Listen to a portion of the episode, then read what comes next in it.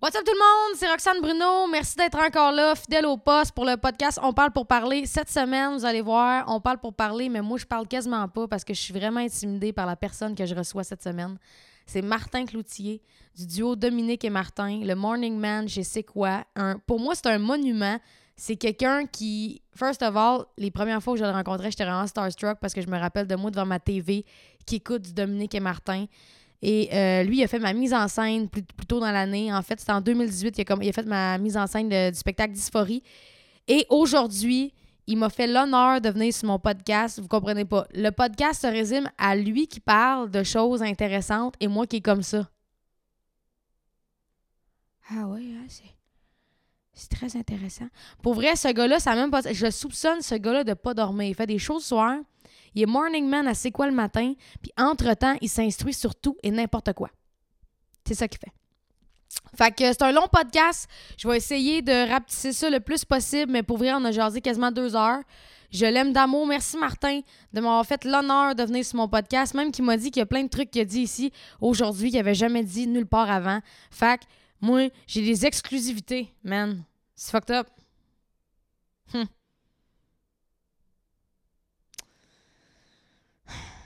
Avant de vous envoyer au podcast, je veux remercier Martin Bilodeau et Carrefour 4640. Merci les chums, c'est grâce à vous si je peux me promener partout à travers le Québec. J'apprécie énormément.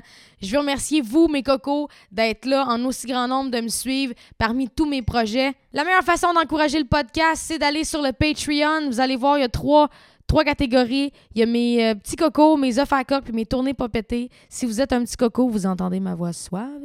Et si vous êtes les deux autres catégories, vous me voyez à face. Merci d'être là. Merci d'encourager le podcast. Je vous envoie ça tout de suite. Martin Bilodeau, grosse discussion. Merci les chums. On se voit euh, dans une prochaine capsule.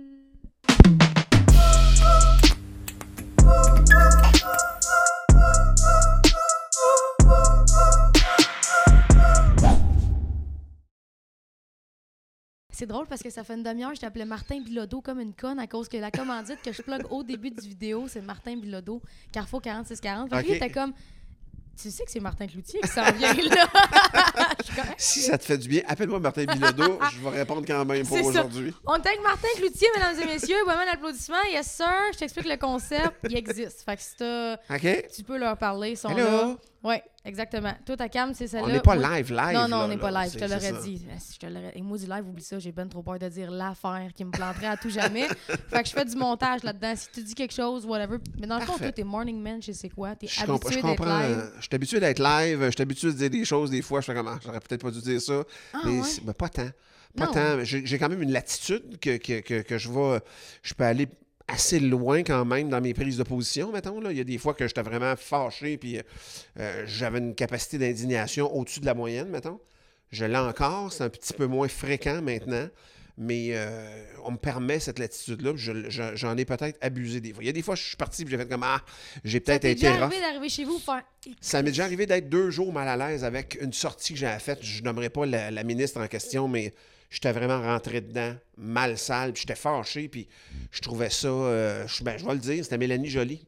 J'avais vraiment fait une sortie contre elle quand la première, la première fois quand il y avait été question de Netflix, puis que les, les grandes entreprises euh, américaines euh, Internet payaient pas le, Mais oui. leur, leur, leur taxe ou leur impôt ou de l'impôt ici ou tout ça, c'est quelque chose qui me révolte beaucoup parce que toi comme moi, on est des artistes, on est des générateurs, des créateurs de contenu. Aujourd'hui, on est Instagram, Facebook, vous pouvez tout voir ça, c'est correct. Mais en même temps, ces grandes compagnies-là, ils, drainent une, par- une partie de leur... Pas une partie, tous leurs revenus s'en vont d'ici. Ouais, Euh, et, ça. et- et nous, quand on fait ça, on se tire un peu dans le pied par ricochet. Moi, qui travaille à la radio, qui vend de la publicité comme les journaux, comme la télé, ben, quand une compagnie comme Facebook fait de l'annonce, ben, le profit de cette annonce-là, ça ne va pas dans une agence au Canada ou au Québec, ça s'en va aux États-Unis, voire dans des paradis fiscaux. Mm. Fait que moi, j'avais fait une sortie un peu, un peu dure vis-à-vis euh, la ministre à l'époque, puis tout ça. C'est moi qui filais mal avec ça. Jamais personne m'a dit euh, t'es allé un petit peu loin ou quoi non, que ce t'as soit. jamais vraiment eu de scandale. Non, non, non, non, non, non. Jamais. euh, Je- je- J'essaie de. Je, je suis rarement sur la ligne, en fait. Tu comprends-tu? Je- Ouais. Comprends bien la ligne et où. Euh, on nous l'explique d'ailleurs. Quand j'ai commencé à faire la radio, euh, il y a des, des avocats qui nous ont rencontrés. Pour vrai? Puis il y a des choses que tu peux pas dire, il y a des choses que tu peux pas. euh, euh, des fois, ça. Ça fait ça- combien de temps que t'es Morning Man à c'est ce ma, c'est ma septième saison là, que je fais le matin. J'avais fait l'année d'avant, virtuellement une année quand même. C'est l'année où j'avais remplacé Ian England, son année aux Oscars. Ce qui fait qu'à partir de la mi-janvier jusqu'à la fin mars, ou à peu près, il a très peu été là parce que c'était les Oscars à fin février. Mhm. Euh, puis avec d'autres festivals avant, tout ça, ce qui faisait que euh, j'ai presque fait une année complète avec Billy, puis Yann Kim et Billy. J'étais presque Yann cette année-là. J'exagère à peine. Puis à la fin de cette année-là, Yann s'est rendu compte qu'il y en avait trop sur la planche. Puis euh, ouais. C'est une carrière internationale. là. Tu sais, quand tu commences à te promener à Los Angeles puis dans des festivals de cinéma partout, à travers le monde, moi, ça a eu. euh, ça m'a ouvert. ça. Fait que j'ai fait cette année-là. T'avais dans- jamais vraiment fait de radio avant? J'en avais fait avant, j'avais fait. On avait remplacé Grande Gueule dans Ok, le temps à ouais, Énergie. Moi, là, en fait, là, je fais, ça fait depuis 1992 que je suis dans ce métier-là. En 94, j'ai commencé à faire de la radio en remplacement. 1992, je suis en 91. Mais euh, donc, euh, en 26 ans, mettons 27 ans dans ce métier-là, j'ai eu peut-être 25 ans de radio à temps partiel ou à temps plein, mettons un petit peu plus. Mais j'en ai toujours fait un petit peu. J'ai toujours su, euh, le jour, moi je me souviens, c'était en juin 93, je m'en allais annoncer la tournée de l'École de l'humour à Simo 106 à Sherbrooke. Écoute, c'était à Rock Forest dans le temps. Et je débarque dans le studio.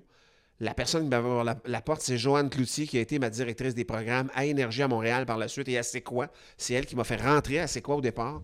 Puis elle, en 93, m'avait ouvert la porte, puis elle a, elle a aucune idée la porte qu'elle a ouverte quand elle a fait ça.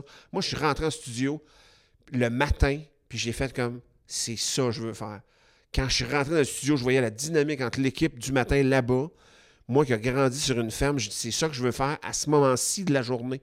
Ça m'a vraiment frappé. Je commençais comme humoriste, là. J'avais- rien de fait, en fait. Mais je me disais, un jour, je rêve de faire ça. Pendant 15 ans, ça a été vraiment mon rêve avoué euh, de faire de la radio à temps plein. Puis le Morning Man, le Morning Man, le Morning Show, depuis 7 ans, euh, je réalise vraiment un gros, gros trip. de- Puis si, faire ça. mettons, c'est cave, là, mais mettons que t'as le choix entre continuer de faire de la tournée, faire des shows ou de choisir la radio? Parce que là, tu combines les deux, c'est assez intense. Moi, Je je, me suis les couché un deux. peu tard hier, puis un matin, il fallait que je me lève pour Je une le- répétition. je regarde, je dormais là, avant de m'en venir ici. là, il y a, il y a T'allais une demi-heure. sieste. Je fais ma sieste à chaque jour. J'ai pas le choix parce que je passerai pas à travers le. le- J'ai un petit peu moins de chaud cet automne. On est en fin de tournée, moi puis Dominique, ce qui me sauve un peu la vie. Uh-huh. D'habitude, à ce temps-ci, novembre, décembre arrive, on dirait que là, la noirceur s'en va au pire. Là, tu sais, là. Après ça, tu le passes les. Ah non, puis je, je viens que j'ai faim d'un doigt. Là, tu sais, tu viens que des fringales puis des affaires de même, puis euh, t'es peut-être trop jeune encore pour vivre ça, mais, mais effectivement, l'exercice de faire de la tournée puis de combiner ça avec le morning show, il n'y a personne qui fait ça, là. Je dis, c'est complètement Non, non, absurde. fou. Mais tu- fais-moi pas choisir. Je peux pas tu choisir. Je peux pas choisir. euh, si j'en choisis un, je vais, je vais le tromper avec l'autre. C'est sûr, sûr, sûr. C'est sûr que je pourrais jamais ne plus monter sur une scène, comme je pourrais pas non plus ne plus jamais faire de radio. tu sais. Mais les deux en même temps, à cette intensité-là, je pense pas que je vais faire ça 10 ans encore. Non, non, c'est sûr que Mais là- euh, je pense qu'à un moment donné, la tournée, euh, et moi comme Dominique, euh, ça fait longtemps qu'on en fait, là, ça fait 25 ans qu'on fait le Québec au complet. Je fais encore 60, 65 000 km par année. Là. Aller faire des shows partout puis voir le public, j'adore ça. vous avez à peu près combien de dates par année, vous autres? Euh, ça dépend. Nous autres, c'est jamais énormément, mais quand même, euh, quand on part une tournée, mettons, je te dirais de 80 à 100 dates la première année. Mais là, c'est quand même beaucoup. Ouais, mais il y a des humoristes qui virent euh, 200 shows par année, mettons, pas nous. Euh, on mais on a toujours fait ça. Fait puis on descend les petites années, vraiment 50, 60 shows, mettons, un par semaine à peu près, là, en moyenne. Ça, c'est nos plus petites. Même des années de transition, des fois, euh, entre deux. Comme là, j'ai moins de shows cet automne, mais si je fais le total à la fin de l'année, je vais quand même avoir fait autour de 50, 60 dates quand même. Ce Et- qui est énorme avec la radio le matin. euh, oui, puis non. Là, tu vois, là, j'ai un, j'ai un break. Moi, quand je, moi, je demeure à l'Assomption, OK? Ça arrive nord, euh, à 20 minutes de chez vous. Mais quand. c'est fou pareil. 19 minutes. Mais euh, euh, moi, je pars, je vais faire un show à Trois-Rivières. Euh, c'est pas loin pour moi. Moi, je suis tellement habitué de faire de, de la route depuis longtemps. J'ai un frère camionneur. Puis à un moment donné, euh, il y avait une commission à aller faire à Québec. de Louisville à Québec, d'où je viens à Mauricie. Et ma mère capotait, tu sais, puis elle dit euh, Voyons donc, tu t'en iras pas à Québec aujourd'hui puis revenir tantôt. Il dit Ben oui. Mais il dit C'est comme aller au dépanneur pour moi. Quand tu Ah. fais de la route, là, Ah non, faire. Louisville-Québec, c'est deux heures, c'est quatre heures aller-retour. Moi, Lui, avant, avant de faire de la tournée aller à Québec, je trouvais ça c'était impressionnant. le bout du monde. là. Ah mon Dieu, là, je m'en vais à Sept-Îles là, pour deux shows, puis je suis comme, ah, regarde, c'est ça qui est ça. C'est ça qui est ça. Puis effectivement, on dirait que le, le- le rapport avec la distance change complètement. Ouais. là. On vient comme Ah, OK. Fait que moi, partir puis finir un- un- une run de show au Lac-Saint-Jean puis revenir dormir à la maison, on fait tout le temps ça, moi puis Dominique. Là. On revient le soir, tu sais. On n'est pas très. euh, Moi, c'est sûr que là, il y a, a l'espèce d'optique de la gang. Là. Vous deux, vous êtes comme, OK, nous, on y va. Ouais. Mais moi, il y a le DT, il y a le bassiste, il y a la ça. drummeuse. S'il y a quelqu'un qui fait, ouais, moi, j'irai me coucher à l'hôtel, on va aller se coucher à l'hôtel. Je comprends ça, puis euh, on n'est pas dans la même situation. Nos techniciens sont à part de nous autres. On est, on est rarement en même, dans les mêmes véhicules parce que nous, euh, quand on part, moi, en tout cas, avec la radio, souvent, je vais partir m'aller faire. Je suis allé faire des shows en Abitibi au début novembre. Je vais te dire comment j'ai dormi, là. Ça devient une cure de sommeil pour moi, là. Mm. Euh, moi, pour vrai, euh, après un show, euh, je suis sorti une fois en 25 ans de carrière, peux-tu croire? Après Non, un je show? sors pas, moi non plus. Après un show, le monde peut penser que euh, les humoristes, euh, bang bang, on est sa brosse. Je dis pas qu'il y en a pas qui le font, mais nous, moi puis Dominique, sincèrement, il y a une fois, il y a peut-être bien 5 ou 6 ans, euh, on était à Amos, pour fait comme, ben OK les boys, on va prendre une bière à soir. Écoute, je pense qu'il y a encore la face de même. De ce qui en revenait pas. Ça faisait 20 ans que je travaillais avec les gars. Bruno, Quand tes croix, ils sont encore de même. ils sont encore de même. Me niaisez-vous, puis écoute, puis finalement, on a pris une bière, puis on est revenu. euh, on a fait comme, my God, on Mais moi, euh, je, je peux juste pas y aller. Même si je voudrais. Mettons qu'on est en région, Ben non, je m'en vais dans le bar populaire, j'aurais pas une belle soirée. là, Ben non, ben non, c'est ce qui nous est arrivé nous aussi. Fait que tu sors de là, puis euh, tu sors de là, puis euh, tu vas te reposer. Moi, Ouais. j'en profite vraiment pour dormir maintenant. Paradoxalement, je me repose du morning show quand je vais faire de la tournée en région. Aviez- que, Aviez-vous vraiment là, du monde qui était intense, là, genre avec vous autres? euh, Il y a des fans euh, qui... euh, intenses, ouais, il y en a tout le temps. Très, très intenses, non. Euh, Il y en a des fois... euh, très sincèrement, on est chanceux, moi puis Dominique, mais je pense que tu vis un peu le même phénomène. Quand on est un artiste... Moi, je suis un artiste populaire qui s'assume. Tu comprends-tu? Moi, ce que je fais, j'ai pas la prétention avec notre humour, ni moi ni Dominique, de changer le monde, de dénoncer. Il y en a qui le font, ils le font bien. Nous, on veut faire rire.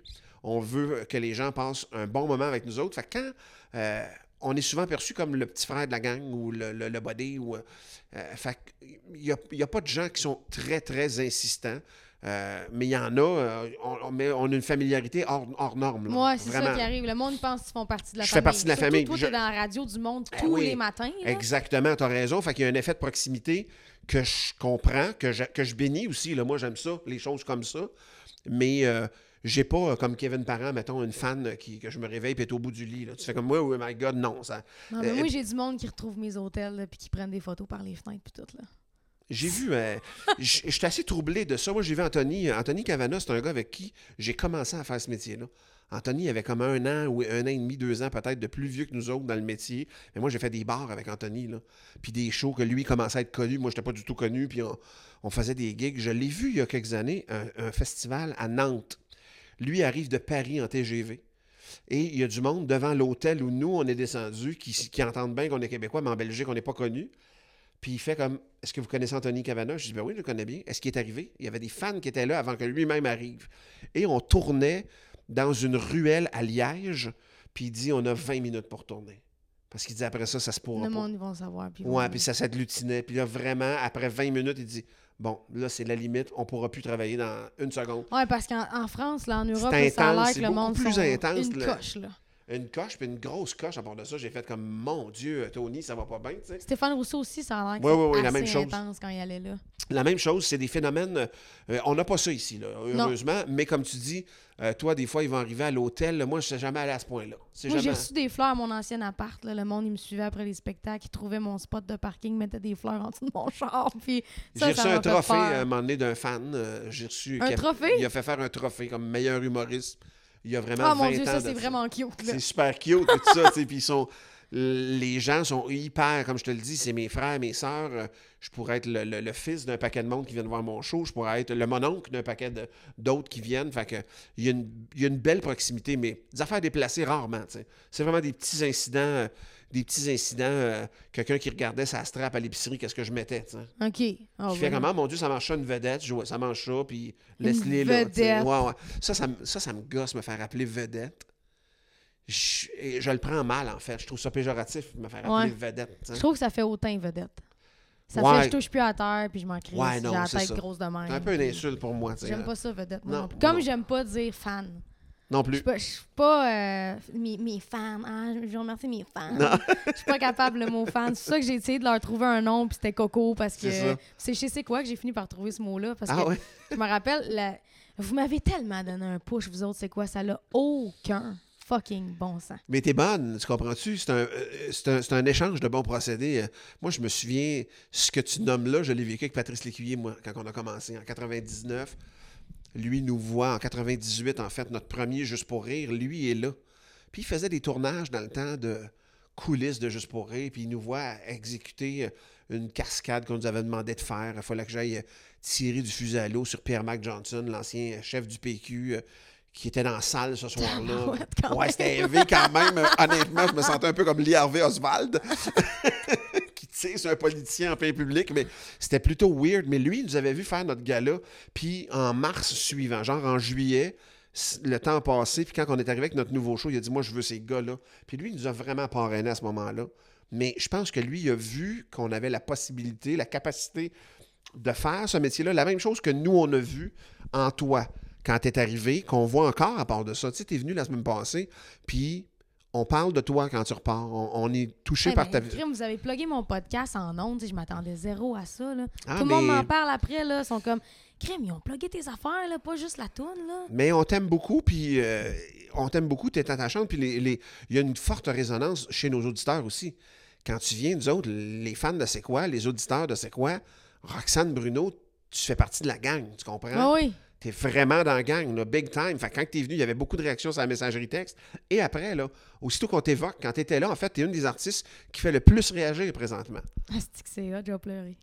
Non, mais c'est vrai. tellement Hey, moi, moi, là, pour vrai, j'ai eu Jérôme, mettons, des Cowboys, qui est un ami, mettons, là, Jérôme Picard, ils viennent faire des chroniques dans notre show de radio de temps en temps. Ils ont lancé l'Amérique pleure dans Hey. notre show. Jérôme était là, là, puis là, on était là. Mon Dieu, je trouvais ça hot que le bassiste soit là, là, tu sais. Puis euh, Jérôme était là, puis il y a eu des réactions. Mais quand tu viens, c'est le même genre de réaction, là. Toi puis les Cowboys, dans notre show, on a un gros a priori favorable. C'est drôle parce que moi, quand j'étais jeune, les Cowboys, je l'ai croisé en plus, lui, à la 10, puis j'étais allé le voir, là, tout pogné. J'étais comme, je suis vraiment pas te déranger, mais juste te dire que c'est toi qui m'as donné envie de faire de la musique. non, parce que ma mère, elle m'achetait ses albums, puis j'écoutais ça quand j'étais jeune. J'allais voir des shows d'eux autres, puis j'étais comme, oh my god, ils sont tellement bons. Fait que que tu me dises ça, c'est vraiment fucké. Que tu me dises qu'il y a le même genre de réaction? Le même genre de réaction, puis le, le, le, le- c'était naturel pour nous de... C'était avantageux aussi pour nous, tu comprends-tu? Oui, je comprends. On, on t'a utilisé, entre guillemets, dans le sens où euh, c'est vraiment un échange de bons procédés. Puis euh, la radio, c'est ça. La radio, c'est dans... C'est un médium de proximité. C'est celui qui est le plus proche des gens, mine de rien. Un show, euh, c'est poche, mais c'est anonyme. Mhm. La radio, des fois, quand tu as un appel d'un auditeur qui te raconte une réalité plus touchante ou qui te raconte une rencontre qu'il y a eu avec Roxane Bruno ou je l'ai vu à son show l'autre jour, puis il y a quelque chose, de, de- il y a un échange précieux Mais là-dedans. tu sais, à cause de- que je suis sur les réseaux sociaux, souvent le monde me dit Ah, toi, tu dois pas. euh, tu dois pas être pro-radio, tu dois pas être pro-télé. Puis je le dis tout le temps, même tout le long du tapis rouge à la 10, j'ai dit c'est quoi, là? À la seconde où ils ont commencé à jouer, je suis pas stressé. Ça a fait un méga boom sur ma carrière. C'est pas vrai que c'est juste l'Internet. Oui, l'Internet, ça a donné la première vague. Je pense que les deux se complètent. Ouais. Je pense que les deux se complètent. Ce que les gens comprennent pas tout le temps, c'est. Moi, je pense qu'il y a un pont à faire. Il y a une différence entre le monde virtuel puis le monde, euh, puis le monde réel. Entre être connu sur Instagram ou YouTube ou des affaires de même. C'est pour ça que ça me fait un peu rire, les influenceurs, ces choses-là, parce que tu peux acquérir une certaine notoriété, mais il y a un pont à faire avec la réalité. Si tu sors jamais du virtuel, tu n'auras rien, tu ne gagneras pas ta vie dans le réel. Puis pour gagner ta vie dans le réel, il y a très peu d'humoristes, en fait, je te donne un exemple, qui monétisent leur puissante page Facebook. Moi, j'ai un ami, là, il y a 700 000, 700 000 followers, Jeff Mercier, ou 500 000. Il dit, je mets un post que j'ai un show à vendre, il y a 6 likes. Je mets un post que mon chien s'est fait frapper, il y a 2 millions de likes, tu comprends? Il y a d'autres choses qui intéressent ses fans à lui. Mhm. Et pourtant, on pourrait penser qu'il va remplir ses salles avec ça. Pas tant. il y a, les gens ont besoin d'un pont avec la réalité. Mais Puis quand ils donnent ce pont-là, là, ça a une influence. ouais, c'est comme c'est comme mes parents ou ma famille à la seconde où ils m'ont vu dans la télévision. Ouais. Là, c'est devenu réel ce que je faisais. La télé, ça ennoblit. Ça donne vraiment. Les médias traditionnels donnent une bénédiction. Tu sais, Jonathan Roberge, la même chose. Jonathan Roberge avait un énorme succès Internet. Mais quand il a commencé à faire de la télé puis de la radio, c'est là que les affaires ont vraiment explosé Ouais, pour c'était lui. là. malade, ça, ces capsules. C'était fiston. Puis, ouais, euh, Fiston et, et- et d'autres. euh, et une autre, sais, je me souviens pas des, du Ah, nom. c'était euh, joke de gars ou Joke, ouais, des euh, affaires de même, là. gars, Ouais, ouais, là, effectivement. faisait les gros douchebags, là. Puis euh, écoute, lui, il avait un succès d'estime, mais c'est très difficile de gagner sa vie sur Internet au Québec. C'est vraiment, vraiment tough. Pas, il y en a qui, il y en a que c'est leur réalité, là. Des youtubeurs internationaux. là. Moi, je regarde mon gars, Zach, qui a 11 ans, puis lui, il me connaît pas. C'est qui ton humoriste préféré? là? Puis c'est François Bellefeuille, c'est pas moi. Là. Ouais. Puis il s'en sac, là. puis il me le dit d'en face, le petit tabaslac. Non, mais c'est correct. C'est correct, je respecte ça. Puis moi, je trouve ça tripant que lui, il y a quelque chose qui me. Il y quelque chose que je trouve triste parce que je me dis, il perd de sa culture d'origine, puis en même temps, il y a une ouverture sur le monde. Eh oui, c'est vrai, tu m'avais dit ça. Il il joue à tellement. Fortnite, là, puis il jase avec des petits gars de New York, là, puis de puis il partout. écoutait là. tellement de youtubeurs français qu'il était rendu avec un accent français. Zachary, tu vas prendre ta douche? Si. il me dit ça de même, je te le jure. Mais ma belle-fille aussi est tellement sur TikTok Si, si. qu'elle qu'elle a des expressions un peu. euh, euh, Franchouillardes, fra- un peu? mais français international, un peu comme les films traduits en français, Ok. là, capa- pas trop français, mais juste comme la ligne, là. Ça me fait rire en C'est très, très drôle. Mais c'est leur influence, puis c'est la réalité dans laquelle ils vont évoluer eux autres. Mais, en- comment je te dis, il y a une part de culture là-dedans, mais il y a une part de. On a un devoir, nous autres, bon, je veux quand même l'ancrer dans les valeurs au Québec, puis dans la réalité du Québec, mais je veux aussi l'ouvrir sur le reste du Ah monde. oui. Puis ça, c'est un chemin, c'est une autoroute, là, vraiment. Mais ce sera leur réalité. Toi, toi, t'es plus jeune que moi, mettons. C'est une grande partie de ta réalité. Moi, je suis mais... comme un espèce d'entre les deux. Ouais, mais la génération en arrière de toi, là, tiens-toi bien qu'eux autres, là, moi, Zach, là, à deux ans, il drivait à tablette comme s'il avait toujours fait ça. Là. Ah oui, en fin de semaine. il était impressionnant. Il y avait une dextérité déjà, on dirait Ouais, ils sont vraiment intenses, là, sont allumés. Ma belle-fille était là avec euh, son amie. Dans le fond, c'est la fille de la meilleure amie à ma blonde. Puis il était ici en fin de semaine. Puis on dit on veut jouer au podcast, on veut jouer au podcast. Parfait, je les ai assis ici. J'ai parti la caméra, j'ai branché le micro, je les ai laissés un an et demi de temps dans le sol. Je suis revenue, j'ai dit OK, les filles, on éteint ça. Le lendemain, j'ai mis ça dans, dans mon ordi, là. C'est deux petites adultes. Ah ouais. Ces deux petites adultes, ils font un podcast, puis ils parlent d'environnement, de politique, de danger des réseaux sociaux. Elle a 11 ans. Je pleurais devant l'ordi. J'étais comme, man, elle est donc bien allumée. Ils sont hyper allumés. J'étais en train de souper il y a deux semaines, puis à un moment donné, mon gars, entre deux bouchées, j'ai dit, sois là, là, tu fermes ta tablette, puis on mange à trois. Ma blonde, toi, puis moi. Tu sais, ta mère, toi, puis moi. Et là, on s'installe, puis à un moment donné, prend une bouchée, puis il fait comme, le gars, euh, il fait rien. Je dis, de quoi tu parles? Le gars, il fait rien. Ben, là, à part la laïcité, là, il a rien fait. C'est quand il a été élu, lui? Je dis, ben, ça fait un an, là, mettons, là, mais il a pas rien fait. En même temps, j'étais embêté un peu de dire, dit, OK, qui fait de quoi d'abord à tes yeux? Ben, il dit Trudeau.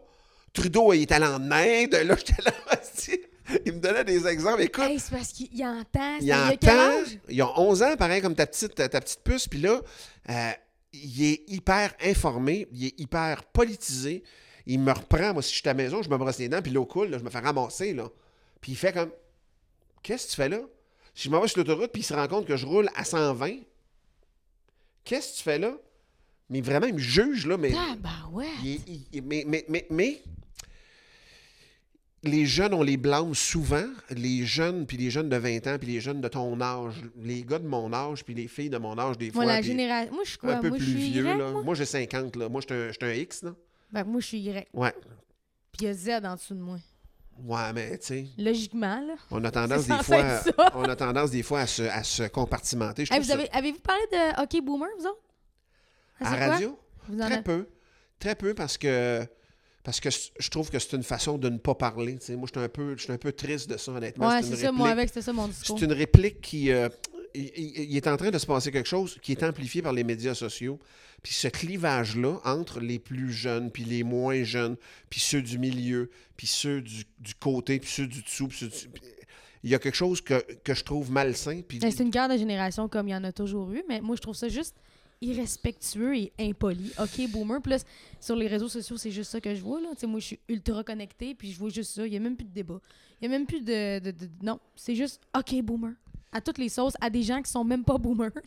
Euh, que ben non, puis moi, euh, moi, je te dirais que je me suis beaucoup prononcé dans le temps, euh, dans le temps avec, euh, en 2012, mettons, j'étais très intense sur Twitter, mettons, avec le printemps érable, puis tout ça, que je trouvais pompeux en partant en opposition au printemps arabe de l'année d'avant. Je trouvais ça une petite affaire forte. Euh, C'était fort le café, mettons, pour moi. Je n'étais pas toujours d'accord avec les positions des jeunes. On ne peut pas être contre la vertu, là. Mais moi, je vivais une réalité avec mon père qui avait besoin de soins.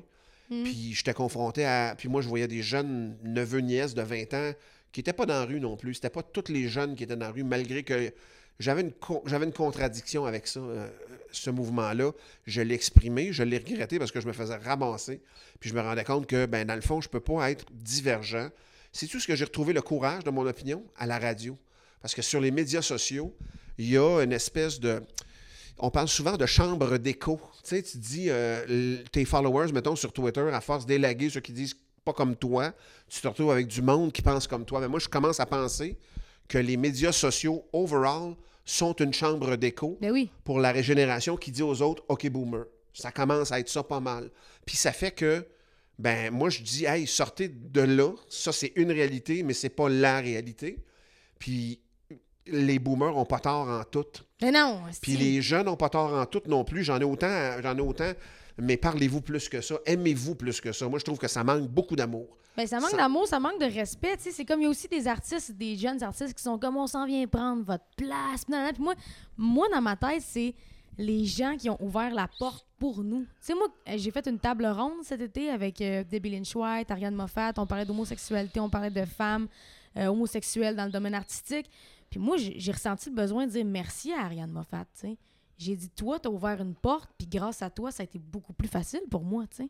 Je Fait que moi, je me verrais mal faire OK, boomer, les vieux sont tous dépassés, on est l'avenir, on a raison. Chris, on a des croûtes à manger. Tu sais, moi, j'étais assis avec toi, puis là, je- parle pas, j'écoute, je m'abreuve, tu sais. Puis j'étais allée à deux filles le matin, lundi, j'étais assis entre Ginette Renault puis Charles Lafortune, puis encore là, j'avais de la misère à parler. Parce Chris, moi, j'étais encore jeune, j'apprends, sti. Fait que moi, ça me révolte, le kid de 16 ans qui est comme OK, tu sais, je suis comme, Hum, tais-toi, apprends, écoute. je pense que j'ai l'humilité de, j'ai l'humilité quand je regarde mon gars, mettons, ou quand je te regarde toi. Tu sais, on a travaillé ensemble, Roxane, puis tu peux en témoigner. Je suis un gars qui sait où, je sais où aller. Je sais le chemin qu'il faut prendre pour arriver à un objectif, mettons, dans un show. Mais par exemple, la ride, tu peux me- attirer mon attention puis regarder des affaires en y allant. Tu comprends-tu? Tu comprends-tu l'image que je fais? Ouais, ouais, C'est que je pense qu'on avait des objectifs scéniques à aller chercher avec toi. Le, le Ouais, début juste- de quelque chose. Juste pour vous mettre en contexte, Martin Cloutier a fait ma mise en scène de spectacle Dysphorie. C'est pour ça qu'on a, on a travaillé ensemble. C'est ça. fait que j'ai donné des ordres, mais, euh, mais, mais je pense que je pense que ce qu'on vivait, il y avait quelque chose de respectueux là-dedans. Puis en même temps, j'étais dirigiste. Je te disais un peu quoi faire parce que je voyais que tout n'est pas exploration dans la vie. Puis tout n'est pas. À un moment donné, l'expérience d'un individu plus vieux, ça compte pour quelque chose. Ben oui, surtout que moi, j'étais. C'est comme oui, j'avais le talent, mais j'étais. C'était brut, là. C'était une garnotte sur une scène, puis tu m'as appris à juste comme ouvrir les yeux en chantant. Ben, littéralement. C'est des petits détails, puis ça, tu les oublieras jamais. Et pas juste ça, c'est qu'un jour, pas si lointain, tu vas, le, devenir le guide comme ça pour quelqu'un. Tu vas être capable de faire ce que moi j'ai fait pour toi, puis je l'ai fait pour d'autres aussi. Puis je dis pas ça pour me jeter des fleurs, puis ça. Je dis que c'est la marche de la vie, tout simplement. Tu sais qu'on est dans une, époque où on parle souvent de il manque du monde dans un paquet de domaines, il manque du monde dans un paquet de choses. Puis je, je veux juste conclure l'affaire des boomers, l'affaire la plus tragique qui est en train de se produire. Il y a une perte de connaissances présentement, tu savais de ça? Moi, j'ai un ami, sa job dans la vie, il va voir des grandes entreprises, puis il va voir des vieux travailleurs dans les grandes entreprises. Exemple, chez, chez Bombardier. Puis le gars, c'est un vieux machiniste qui faisait une pièce précise. Puis que lui, il a à fond plus de même, mais si, quand lui va arrêter de travailler, là, la façon de faire de ce monsieur-là, ça va être perdu à jamais. Puis lui, c'est un Français, là, il fait ça dans plein d'entreprises. C'est pas juste on est short staff, là. C'est de la perte de connaissances. L'humanité, à un moment donné, va perdre parce que c'est pas super important la connaissance qu'un aîné va avoir acquise. Tu comprends? Moi, je trouve, je trouve que c'est une tragédie là, qui est en train de se passer là, à plein d'entreprises. Hydro-Québec, des grandes entreprises, il y a des vieux gars dans ces shops-là, puis des, des- des vieilles filles aussi, là, je- de plus en plus, des femmes d'expérience là-dedans. Je, je mets ça sur des gars parce que les exemples qu'ils me donnent sont Ouais, souvent des hommes manuels. Ils les écoutent plus. puis Il lui, pendant six mois, sa job, là, il suit cette personne-là. OK, mais quand tu fais ça, pourquoi tu fais ça? Comment tu t'y prends? Puis il, il collige vraiment la connaissance. Je vais te donner un exemple précis. Arturo Brachetti, c'est un transformiste. Tu sais, le, le- le- le- le- le- le clown italien qui se changeait rapidement il y a quelques années, qui était venu faire des, des shows ici il y a 10-15 ans avec un succès international. La personne qui fait ses costumes, c'est quelqu'un qui, qui est en Italie. C'est le dernier de sa lignée à faire ce genre d'accessoires de scène-là. Il y a à peu près 83 ans. Mon chum français, il est allé ramasser la connaissance de ce monsieur-là. Ça, c'est un artisan. Mais tu as des usines ici, chez Bombardier, chez Hydro-Québec, des vieux travailleurs. Il n'y a tellement pas de relève qu'on est en train de perdre leur expérience. Il n'y a pas juste pas de relève. Il y a OK Boomer qui fait comme le jeune machiniste n'ira pas s'asseoir avec le vieux tant que ça.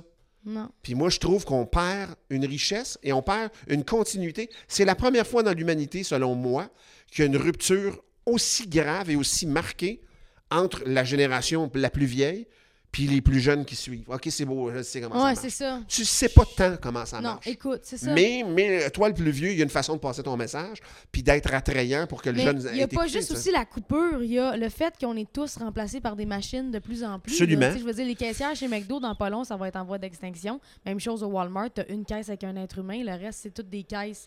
Ça, fait qu'il n'y a plus vraiment de, pension à payer, il n'y a plus de journée de maladie à donner. C'est fou quand on y pense. Je pense qu'on s'en va vers une société où éventuellement il va y avoir un point de bascule où le monde va être dominé par la technologie. Et je dis pas ça négativement. Je dis pas ça négativement.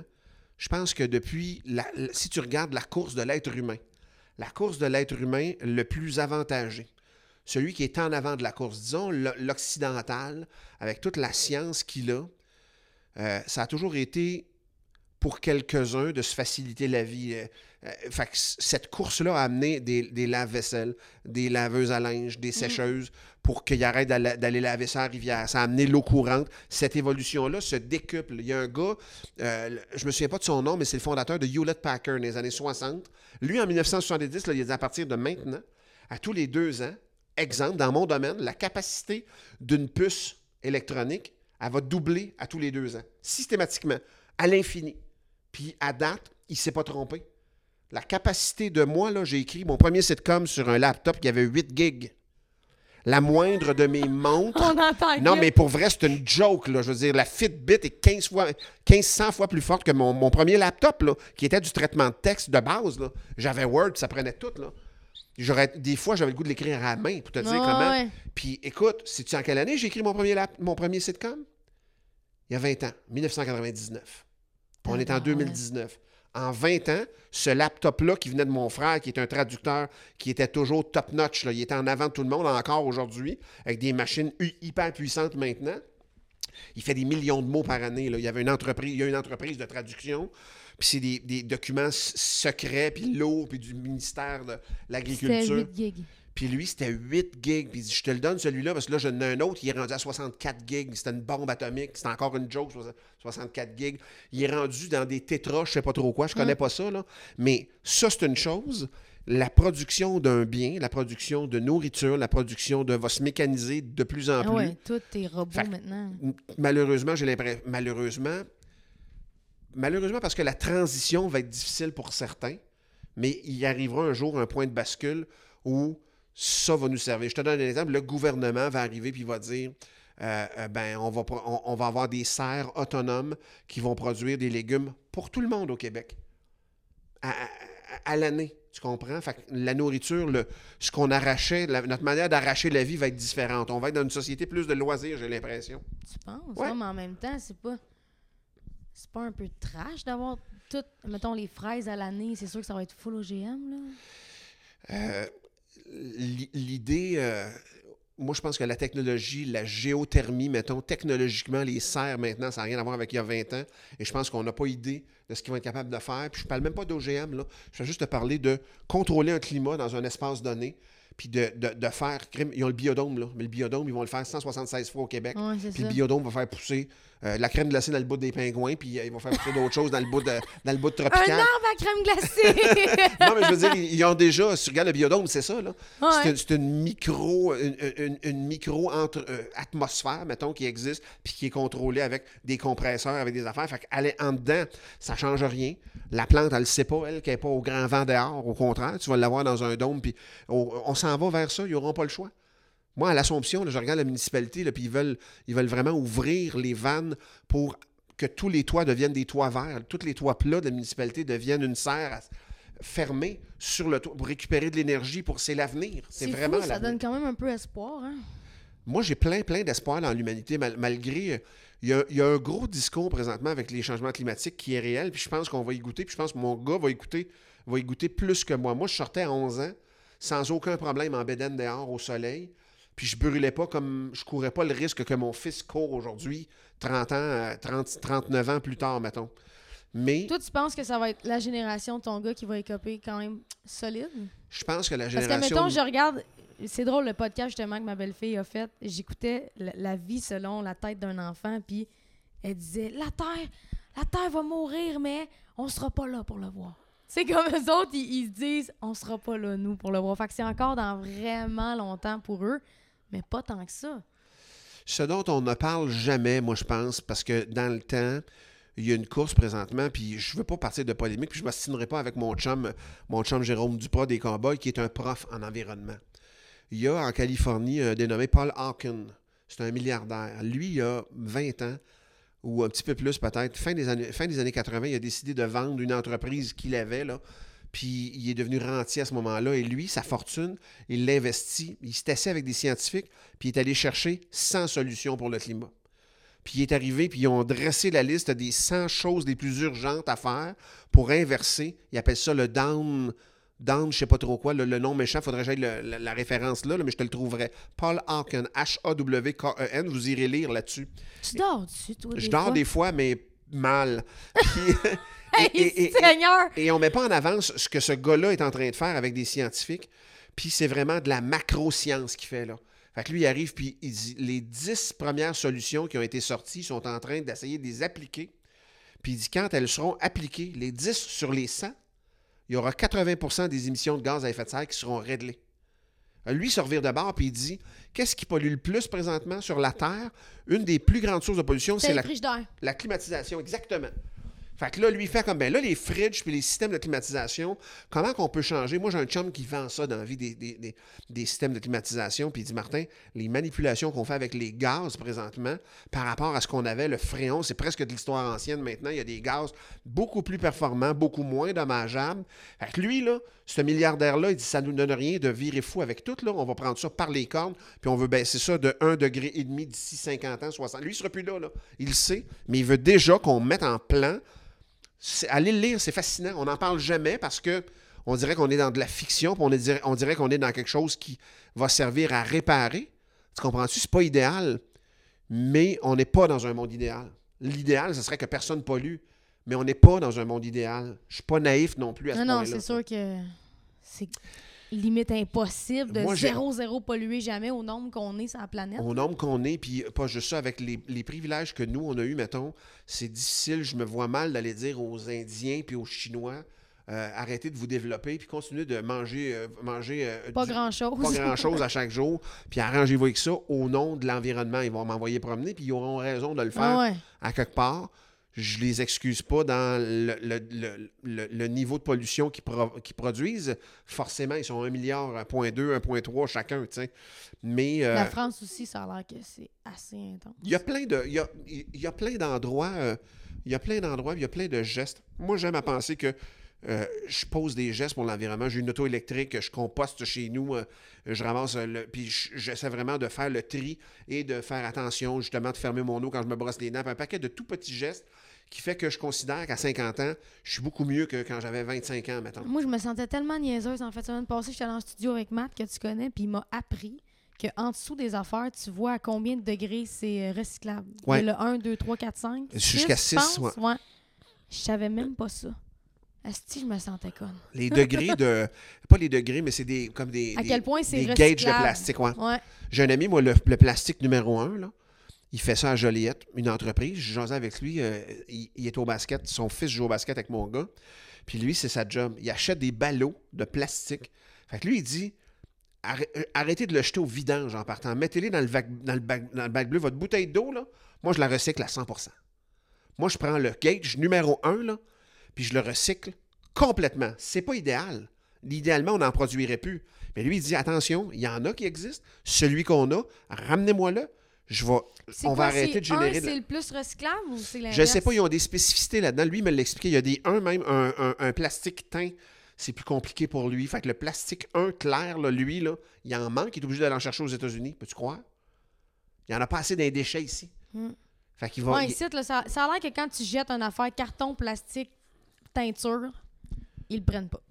Quand il y a trop de stock dessus, comme qui sont. Ça a l'air que c'est même pas recyclé. C'est fou, là. C'est compliqué, puis ouais, effectivement, il y a un tri qui se fait, mais en tout cas, l'environnement, c'est un vaste sujet, puis tout ça, mais j'aime, beaucoup m'informer là-dessus. Moi, j'ai grandi sur une ferme où on vivait avec le temps. On vivait vraiment avec la température. Tu tributaire du beau temps. Fait que moi, j'ai vu des années où les récoltes étaient pathétiques, puis mon père a, a presque fait faillite à cause de ça. Puis d'autres années où c'était généreux, où c'était abondant. Puis une année où il y a une variété qui pousse plus qu'un autre. Vous étiez combien, vous? La- ma famille, on était neuf enfants. Neuf Mon père enfants. avec était à peu près ça. 12. On était 11 sur la ferme, puis euh, euh, ferme laitière, ferme porcine dans le temps, euh, que mon père a vendu à la fin de mon adolescence, mais j'ai travaillé là-dessus.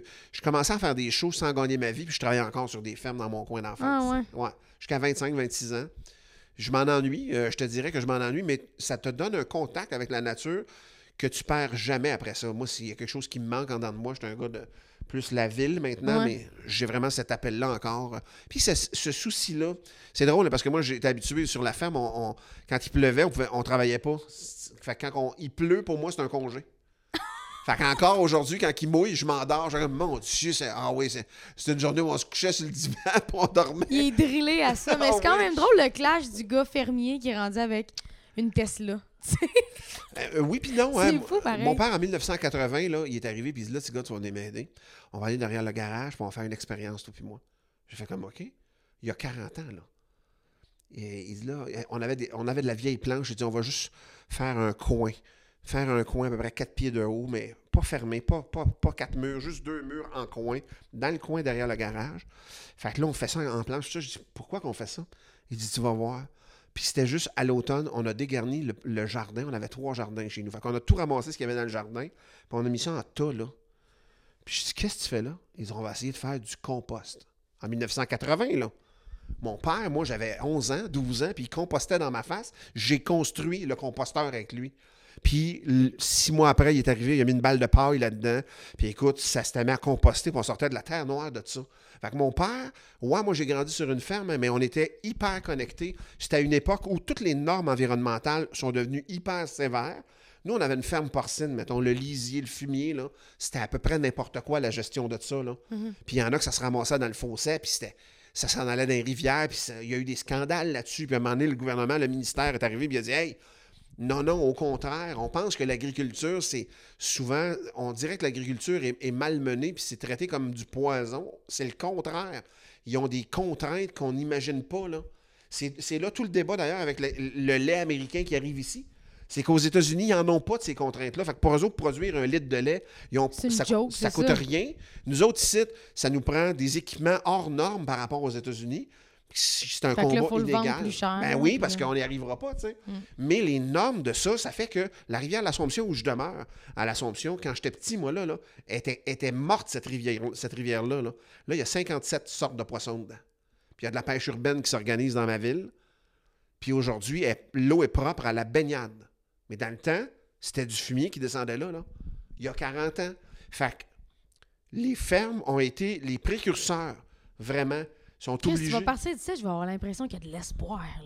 Mais Genre, tu c'est comme le discours est opposé à ce que j'entends d'habitude. Moi, je pense qu'il y en a de l'espoir, bien plus qu'on pense, mais c'est pas, ça fait pas cliquer de l'espoir, ça fait pas vendre de Mais l'espoir. non, c'est sûr que. ça fait pas réagir de l'espoir non cliquer, plus. c'est un ours polaire tout seul sur un petit caillou. Amaigri, puis que tu sens que Amaigri. ça- ça- la, la banquise il a fondu pendant qu'il Ouais. dormait, tu puis il s'en est pas rendu compte. Attention, là, je suis pas climato-sceptique du tout. Pas là. pantoute, moi non plus. que c'est des fois, c'est drabe là, de toujours se faire dire c'est la fin du monde, la Terre est plate. J'ai l'impression, moi, que j'ai l'impression que la Terre évolue tout le temps. Euh, tu sais, si tu lis des vieux manuels d'histoire, je ne suis pas climato-sceptique du tout. Là. Je pense qu'il y a des changements. Moi, par rapport à ce que j'observais quand j'étais jeune, moi, quand, quand, tu, quand tu nais sur une Terre, tu viens que tu es comme un outarde. Tu connais le, cycle de la vie puis de la nature. Tu sais, un outarde, ça passe, ça s'en va dans le sud, ça n'a pas de map, là. Non, non. Puis pas de GPS, ça, c'est pas que ça passe, ça sait où que ça va. Tu sais. Un farmer, c'est la même chose. Fait que moi, là, je regardais je regarde les saisons végétatives, mettons. Là. Moi, là, je me levais, là, mettons, euh, des, fin mai, puis là, on commençait à penser peut-être couper le foin pour la première coupe. Puis après ça, on faisait, on finissait ça à Saint-Jean. Après ça, il y en avait un autre au mois de juillet, puis il y en avait un autre au mois d'août, puis euh, des fois, on en volait une en septembre, mais c'était rare. Des coupes de foin, on en faisait trois par année principalement. Puis les saisons végétatives, on se disait, ben regarde, à la fin août, c'est terminé. À ce temps, il y a du monde qui font du foin jusqu'à mi-septembre. C'est décalé d'au moins deux semaines mm. comme il faut. Les printemps sont froids plus longtemps. Puis les printemps décollent moins. non plus. L'hiver finit plus de finir. il y a vraiment un décalage par rapport à ça qu'on remarque notablement. Là. Ce qui était les deux semaines de la construction, quand j'étais jeune, les deux dernières de juillet, c'était des, canicules. Là, c'est rendu début août. Fin juillet, c'est hein? rare que des canicules maintenant. C'est vrai Il y a vraiment un déplacement et un déphasement. Ça, on, le, reconnaît. Euh, les fraises, ça a changé de date par rapport à quand on était petit. Ils sont encore là. C'est c'est tout des, tout des affaires qui. Moi, je fais comme. Si les fraises font juste changer de date. Mais tu vois, moi, c'est ça. Moi, je connais moins ça. Moi, je sais que c'est plus le temps des fraises quand les fraises goûtent le plastique. Ouais. Tu sais, comme les fraises qui ont plus de goût font juste goûter l'eau. Je sais qu'on fait semblant, là. Tu sais, comme que c'est tiré par les cheveux. Il y a beaucoup de, de mensonges. Moi, là, l'auto électrique me fascine. J'en ai une, ça fait un an et demi. Puis avant d'avoir une auto, pendant 3, 4, 5 ans, j'ai lu tout ce qui sort sur l'auto électrique à chaque jour. Puis moi, je peux te dire que produire une batterie de char, c'est sorti là, avant hier. Là. Ça prend autant d'eau qu'une demi-paire de jeans. Hein? Produire une batterie de 64 kW, une Leaf, mettons que vous voyez, la Nissan Leaf, tu produis deux batteries de char avec la même quantité d'eau que tu vas produire une paire de jeans. Tu, prends plus d'eau pour faire tes jeans que deux batteries de char.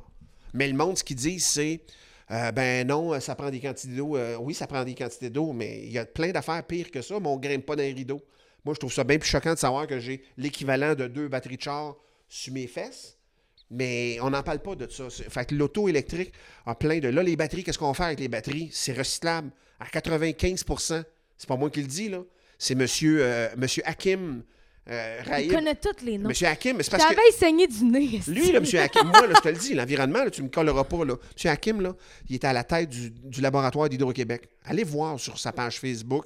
Le gars vient de recevoir des prix internationaux. C'est une sommité mondiale. Il est ici à Varennes. Il est venu dans mon émission de radio. C'est mon ami Facebook. Il like mes photos de chat, tu sais. Mais lui, là, quand tu parles avec, là, il n'y en a pas de panique. Là. La batterie de char, là, Arrêtez de dire que ça pollue, tout, tout, c'est pas vrai. Ça pollue pas. Les terres rares, ça s'appelle de même, mais c'est pas rare.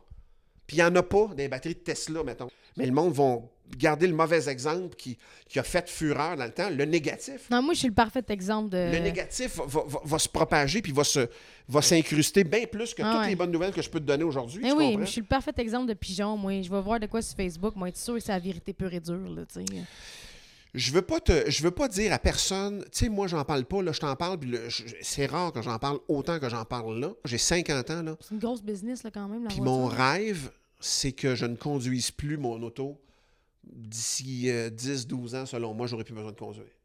Ta Tesla, vient-tu te chercher à la porte? Euh, elle peut venir me chercher dans le, dans le parking, ouais.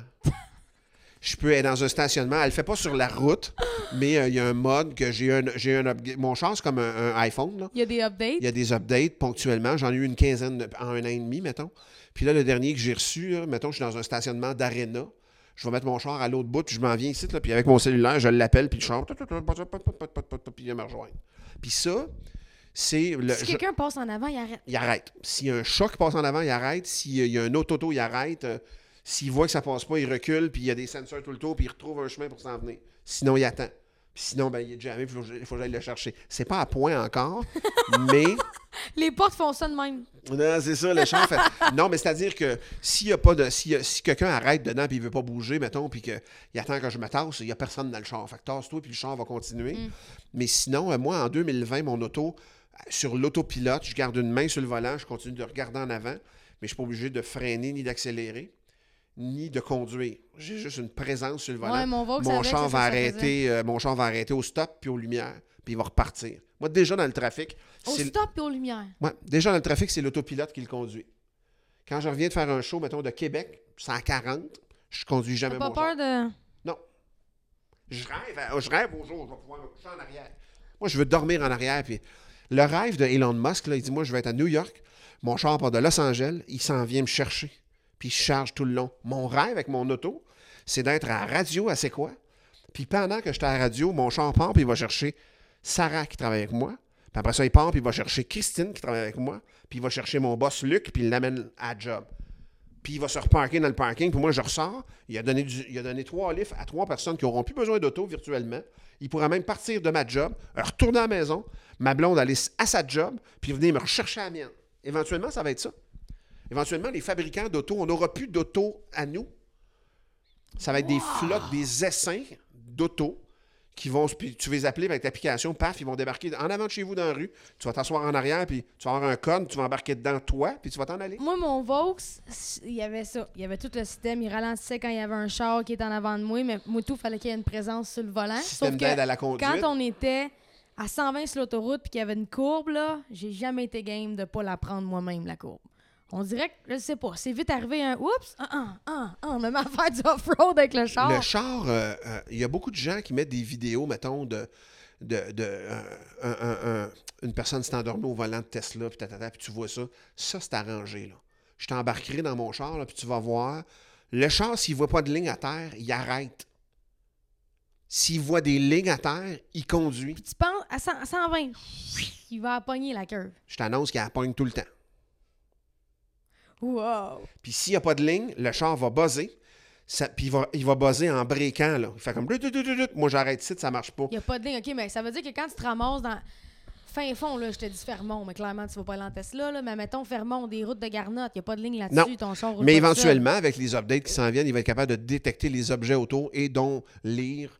Euh, moi, je m'en vais l'hiver, mettons, puis il y a de la neige sur la chaussée, mais Ouais, la ça, ligne du centre, mais on voit la ligne du centre parce qu'ils ont mis des abrasifs pour qu'on on pogne d'un bord de la route. Là. Ben, moi, ça, si je vois la ligne du centre, mon char est capable de conduire tout seul. Relativement seul. Mais, euh, moi, mon char d'une curve, il apprend sans aucun problème. Mon char, je le mets à 115 sur l'autopilote, 110, 115. Il est doux, doux, doux, doux, doux. C'est la raide Ah, la toi, plus. toi, tu dois rien entendre en plus. Bon, j'entends pas grand-chose. euh, j'entends, non. T'entends le bruit des pneus. Il n'y a pas d'accélération, il n'y a aucun bruit. Mais moi, c'est moi c'est tellement l'avenir. Pour vrai, là, ce char-là me fait capoter. Là. Moi, j'ai l'impression d'être dans 20 ans. T'as-tu un gros crise d'iPad? en- J'ai j'ai 17 pouces. C'est pas un gros crise d'iPad, mais c'est un gros crise d'écran. Il est gros. Mais moi, là, c'est- ma comptable qui m'a dit à un moment donné, t'es capable de t'acheter une auto électrique. Puis une Tesla, je dis, voyons donc, moi j'ai des grosses dépenses parce que je fais de la tournée. Fait que ma compagnie parvient à me payer. je me- la- en fait, ma compagnie me paye du Oh, ouais, kilométrage. C'est une disposition fiscale à laquelle j'ai droit qui fait que mon transport, je le fais avec ça. C'est ça que je m'achète maintenant. Mais moi, j'ai arrêté de polluer. Là. Moi, il n'y a pas une fois que j'embarque dans ce char-là puis je me dis pas, Hey, je fais aucune émanation. Là. Rien, c'est fini. Là. Ça fait 90 000 km que je fais avec, puis j'ai rejeté ça dans, dans l'atmosphère. Tu comprends? Puis à partir de 85 000 km, mon empreinte écologique n'arrête pas de descendre. Puis ce char-là, je vais l'avoir 15 ans. Quand je vais le lâcher, il va avoir 800 000 km. Tu te rends compte, 800 000 km, combien de CO2 je n'aurais pas relâché? C'est fou. C'est juste fou. Je fais un geste que- auquel je ne peux pas, pas penser à chaque fois que j'embarque dedans. Je peux pas pas penser à ça. Je trouve ça ahurissant. Puis, sais-tu qu'est-ce que je trouve cute? Parce que moi, je vois des enfants sur le bord de la rue quand je l'ai eu. T'es pas habitué, puis tu te fais regarder. Mon Dieu, une Tesla, le monde te, On dirait une Le- Batmobile. une Batmobile, mais les enfants te regardent puis ils te font ça de même. Puis moi, je suis comme les enfants, là, 8, 7, 6 ans, 10 ans, sont sur le coin de la rue. Je l'ai eu au mois de mai, mettons, je sortais, puis j'arrivais au coin de la rue, là, puis les jeunes étaient là, puis ils me regardaient, même, ils me faisaient signe. C'était pas un nice car. C'était tu pollues plus, man. Merci. C'est ça C'est que je chantais de la de part pleurer. des jeunes. Je trouvais ça hallucinant, man. J'ai fait comme On va y arriver, les jeunes. On Ouais, lâche pas. Ils savent, est-ce qu'ils le Ils sont savent? pas cons. Ils sont loin d'être cons. Comme ton gars qui te regarde te brosser les dents, comme ma belle-fille qui dit C'est drôle, je te le ferai écouter après, ça va à peine. Elle regarde la caméra puis elle dit S'il vous plaît, YouTube, sortez dehors puis allez ramasser des vidanges. On vous attend. puis il faisait une pause, il attendait comme si le monde allait se lever pour aller jeter du stock. C'est naïf, mais c'est tellement beau. Hey, elle a même dit la phrase, et j'ai dû le couper parce que c'était un peu cocky. Elle a dit Si les directeurs et les directrices avaient moindrement d'intelligence, ils prendraient une journée par mois avec toute l'école, on sortirait puis on irait ramasser du stock dans la ville. Il n'y a pas de mauvais geste. comme Asti, c'est fou. Il n'y a pas de mauvais geste, puis il n'y a, pas de- il y a pas de mauvais geste. Mais moi, tu as raison de le dire, Roxane, moi, je vis d'espoir, vraiment. Moi, je pense vraiment que malgré ce qu'on veut nous faire sentir, puis qu'on veut, puis, tu sais, j'ai rien contre le message, le message qui mobilise, puis le message qui, qui ouvre les consciences, puis le message qui réveille, j'ai pas de problème avec ça. Mais moi, je, moi quand j'entends ça, j'ai l'impression que je suis plus avancé que ça, tu sais. J'ai l'impression que, je, oui, je suis d'accord avec vous autres depuis 30 ans. Depuis que mon père m'a dit, viens, petit gars, on va aller faire un coin compost, en planche. Puis qu'est-ce que tu fais là? Puis quand l'année d'après, fait que moi, ça a fait que quand j'ai acheté ma maison, j'ai acheté ma maison en 2001, j'ai quitté les appartements de, à Laval, Montréal, puis tout ça pour aller m'établir où je demeure là. Quand j'ai acheté ma maison, la première affaire que j'ai faite, qu'est-ce que tu penses que j'ai fait? Un coin. J'ai fait un coin. Puis j'ai fait un coin dans lequel, j'ai pas fait un coin en planche, mais derrière mon cabanon, si tu viens chez nous encore, il y a un tas de feuilles, puis en dessous de ça, il y a les feuilles de l'année passée qui sont en train de se mélanger, puis j'ai en dessous de ça de la terre noire que je récolte. L'été, je l'aère, je le vire un peu à pioche, là. Mais je n'ai un tas. Je pense que l'au- l'automne passé, j'ai sorti une soixantaine de brouettes de terre noire que j'ai mis partout sur mon terrain. J'ai pas un domaine, j'ai juste toutes les fucking feuilles de ma, de ma maison qui sont là. J'ai une quinzaine d'arbres autour, une, une 10-12 arbres, mettons. c'est fou, mais le cycle de la vie. C'est vraiment le cycle de la vie, tu as raison de le dire. Puis c'est un minimum d'effort. Mais, mais moi, mon père, qu'est-ce qu'il a planté en 1980 dans ma tête?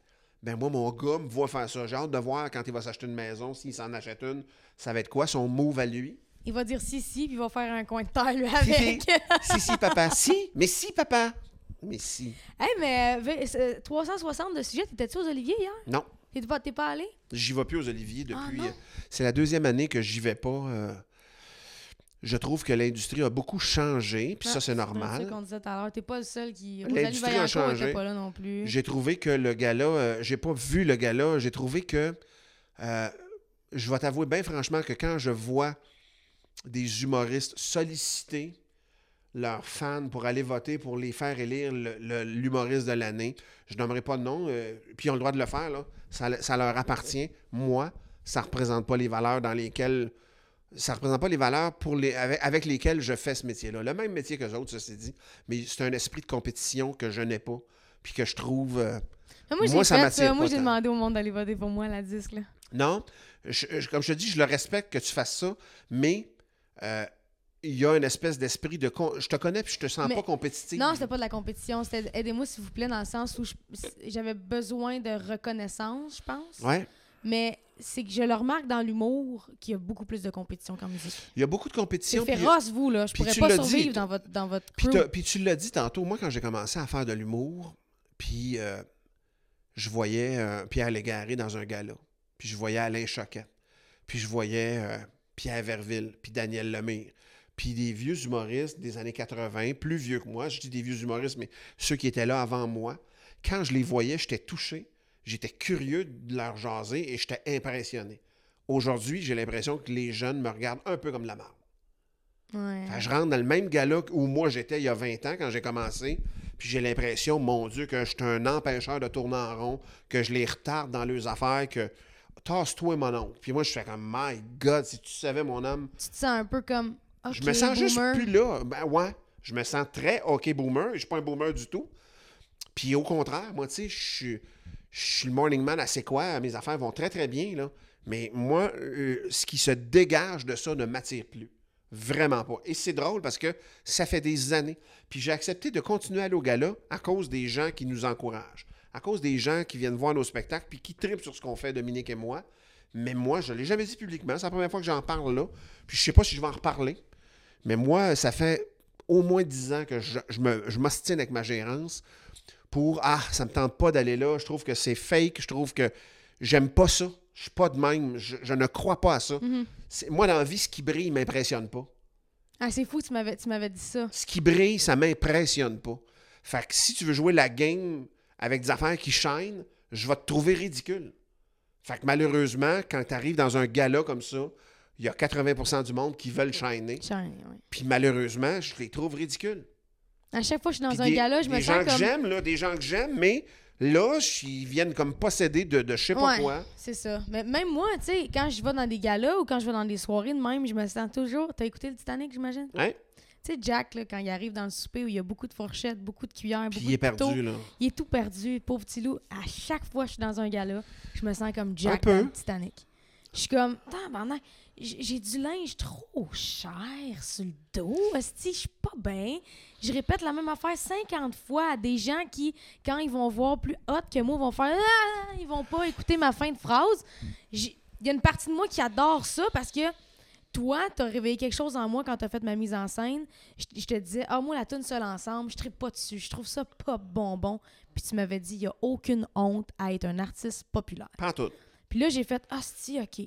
Là, on dirait que là, j'ai commencé à comme me tenir drette, faire, il n'y a aucune honte à être une chanteuse populaire. Il n'y a aucune honte si c'est ta vérité. C'est ça, Il n'y a exactement. aucune honte si c'est si c'est ça que tu fais, puis que tu fais avec cœur, puis que tu te donnes à 100%, puis que tu le fais le mieux, au meilleur de tes capacités.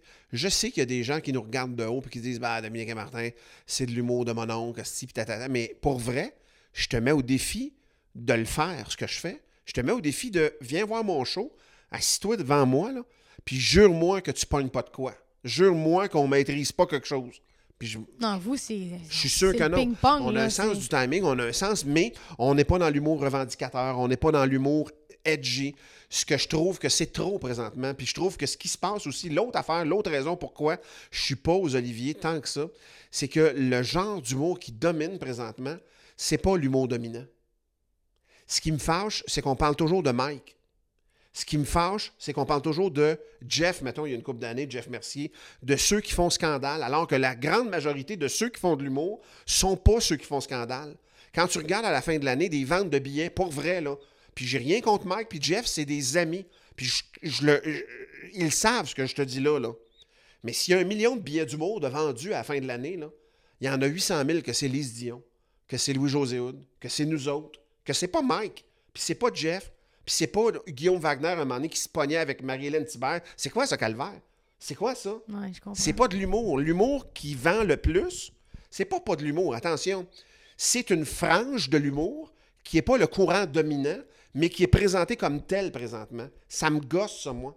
Ça me gosse. Moi aussi, ça me gosse les gens qui roulent sur des scandales. Ben, qui sont la eu beaucoup ligne. en musique Puis je comprends, passée. puis je, vois- puis je suis du bord de Mike sur l'idée de la liberté d'expression. Oui, ça aussi, moi Puis aussi. c'est codifié. Moi, si Mike a dit des niaiseries, puis que c'est de la libelle diffamatoire, c'est déjà prévu dans la loi, puis qui se démarre avec ça, c'est son problème. Après ça, plus largement, la liberté d'expression, le droit de dire les choses, je suis un peu d'accord avec lui. Je suis pas d'accord avec son genre d'humour, mais je suis d'accord avec, avec le fait qu'il le fasse, ce genre d'humour-là. Mm-hmm. Moi, ce que Mike fait, je le ferais pas. Pas parce que je, je- je- je suis hautain ou snob, ou quoi. c'est parce que c'est pas quelque chose qui, vient, qui me Hey, branche. mais faut que tu aies les reins solides en esti aussi pour faire ce genre de carrière-là. Là. C'est un guerrier, lui. là. C'est un guerrier, puis euh, comme je te dis, je respecte son chemin, mais la seule affaire qui me gosse, c'est comme si le message qui est lancé depuis 8-10 ans, c'est que l'humour, c'est juste du monde vulgaire qui font juste sacrer. Puis moi, je fais comme, hey, time out, là. La vraie affaire, c'est qu'à la fin de l'année, là, s'il y a un million et demi de billets vendus, là, ce genre d'humour-là est même pas à 15 là, ou est au maximum à 15% Ça veut dire qu'il y a 85% de ce qui se fait que c'est bien, bien, bien d'autres choses, là. C'est bien d'autres choses, là. Fait qu'arrêtez de prendre ça comme, comme la, la seule vérité. C'est juste ça qui me gosse un peu. C'est ça Mais qui m'éloigne du gala aussi. C'est même pas tant Mike, c'est même pas tant Jeff ou Guillaume Wagner. Je pense les médias. les médias qui Ouais. barrent la toast en n'en plus finir. Check Mike, hier, il a gagné quatre trophées. Ouais. Mais on parle pas de ses quatre trophées. Non. On parle encore de son esti de scandale. Lui-même, il était cœuré d'entendre parler de ça. Il voudrait qu'on parle plus de son art et non de ses scandales. Mais Mike, il sait très bien qu'il est, à une- il est à une place en humour où il dérange. Puis il sait qu'il fait ça, puis il est bon là-dedans. Puis c'est un brillant, Mike, là. C'est un brillant humoriste, là. C'est un gars qui est capable d'écrire des jokes. Moi, le traitement vulgaire de l'affaire me laisse... Je trouve ça adolescent comme réflexe, là, de, tu euh, C'est comme regarder une fille tout nue, euh, je trouve ça épais. Tu Mm. tu comprends-tu? tu as le droit de vouloir faire ça, mais ça, c'est ça c'est le bout qui appartient à Mike. Puis même là-dedans, je le respecte, tu comprends? Mais moi, ce qui me gosse, comme tu dis, c'est le traitement médiatique de l'affaire. Je fais comme, Hey, arrêtez, là. Il y a bien plus d'humour qui n'est pas Mike Ward que de l'humour qui est Mike Ward dans la vie. Puis c'est rien contre Mike. Vraiment, vraiment, je tiens à le dire. Mais ce qui fait que je m'éloigne parce que c'est ça qui est valorisé présentement. Fait que moi, qu'est-ce que je vais aller faire? Un gala d'humour où j'en fais pas, moi, des jokes hard. J'en fais pas des jokes hard. Ça me branche pas de faire des jokes hard. Puis le, le public qui me suit savent ce qu'ils achètent. Puis ils sont pas malheureux, là. Puis on rit, crée-moi qu'on rit, là. Puis on est capable de rire d'un paquet d'affaires. Ah oui, vous autres, le monde vous suit depuis jour 1. Là. Vous avez votre public. Là, puis ça on a notre là. crowd qui nous suit, puis on est béni de- là-dessus. Mais je me sens de moins en moins partie Mais prenante du pas, milieu. pas rien que ça, je veux dire, je regardais le gars-là hier, puis moi, moi, pour vrai, j'adore l'humour, je, je consomme l'humour, j'adore tous les humoristes qui étaient nominés, mais je comprends pas le... Vous êtes un gars-là quand même hard envers vous-même, hein? c'est toujours des estis de flèches que vous vous lancez, Tu- c'est toujours lui qui va planter plus l'autre. À chaque fois qu'il y a deux humoristes qui rentrent, c'est la même affaire. Ils se blastent un peu, ils présentent les nominés, ils disent le gagnant. Après ça, c'est deux autres qui viennent se blaster. Roxane, t'as raison. T'as raison, fois mille. Puis on se fait dire après ça, c'est des jokes, faut que tu sois capable de les prendre. Je fais comme oui, parfait. Je suis capable de rire de moi. Ça fait 27 ans que je ris de moi. Les jokes de gros, c'est tout moi qui les écris. Tu me montreras pas à rire de moi. Là. Mm. Dominique, ça fait 27 ans qu'il m'écœure parce que je suis gros, puis c'est moi qui les écris. Sauf que il y a une ambiance, puis tu l'as dit. Tu verras pas ça à la disque. Euh, Le gars-là se On se finirait pas. garoche des fleurs à n'en plus finir, nous autres, à Non, la non, mais disque. sans aller dans l'autre extrême, mais tu as raison, c'est une, une- ton observation est juste. Moi, je trouve ça élevé ce qui se passe présentement avec le milieu de l'humour. Je fais comme, my God, je trouve que l'humour est rendu négatif. Puis moi, quand j'ai grandi, c'est une valeur positive. Puis moi, quand je monte un show d'humour, j'ai pas le goût de remettre le nez dans le caca de personne. Mm. J'ai le goût de faire rire tout le monde, par exemple. Puis pour moi, c'est pas un procédé humoristique qui m'attire de pointer du doigt le travers de quelqu'un, de pointer du doigt le défaut de quelqu'un. Ah ouais, là, c'était rendu physique, Ah, là, là, c'est là. rendu, euh, mais, mais, mais ceci dit, je pense qu'il y a un public pour ça, mais je pense que c'est pas le public prédominant des consommateurs d'humour. Mais encore là, je te dis ça, puis il y a du monde qui vont écrire en dessous du post OK Boomer. mais honnêtement, je pense pas. Ben, Mes je pense qu'il va en euh, avoir. Mes cocos sur YouTube, là. si- oui, peut-être qu'il va y avoir quelqu'un qui va écrire OK Boomer, mais il va y avoir 75 réponses en dessous de gens qui vont bien s'exprimer et qui vont dire Hey, si t'as pas aimé ce que t'as regardé, clique sur X et passe ton chemin. Pour vrai, je suis vraiment choyée sur Internet. Non, il mais va peut-être veux- avoir des OK Boomer, mais gars, Mais, mais. non, mais ce que je te dis ça, sais-tu pourquoi que je te dis ça? Je te dis ça parce que je me rends compte que ce, que, ce à quoi je m'ouvre aujourd'hui, je le ferai pas c'est quoi. Je le ferai pas à tout le monde en parle, mettons.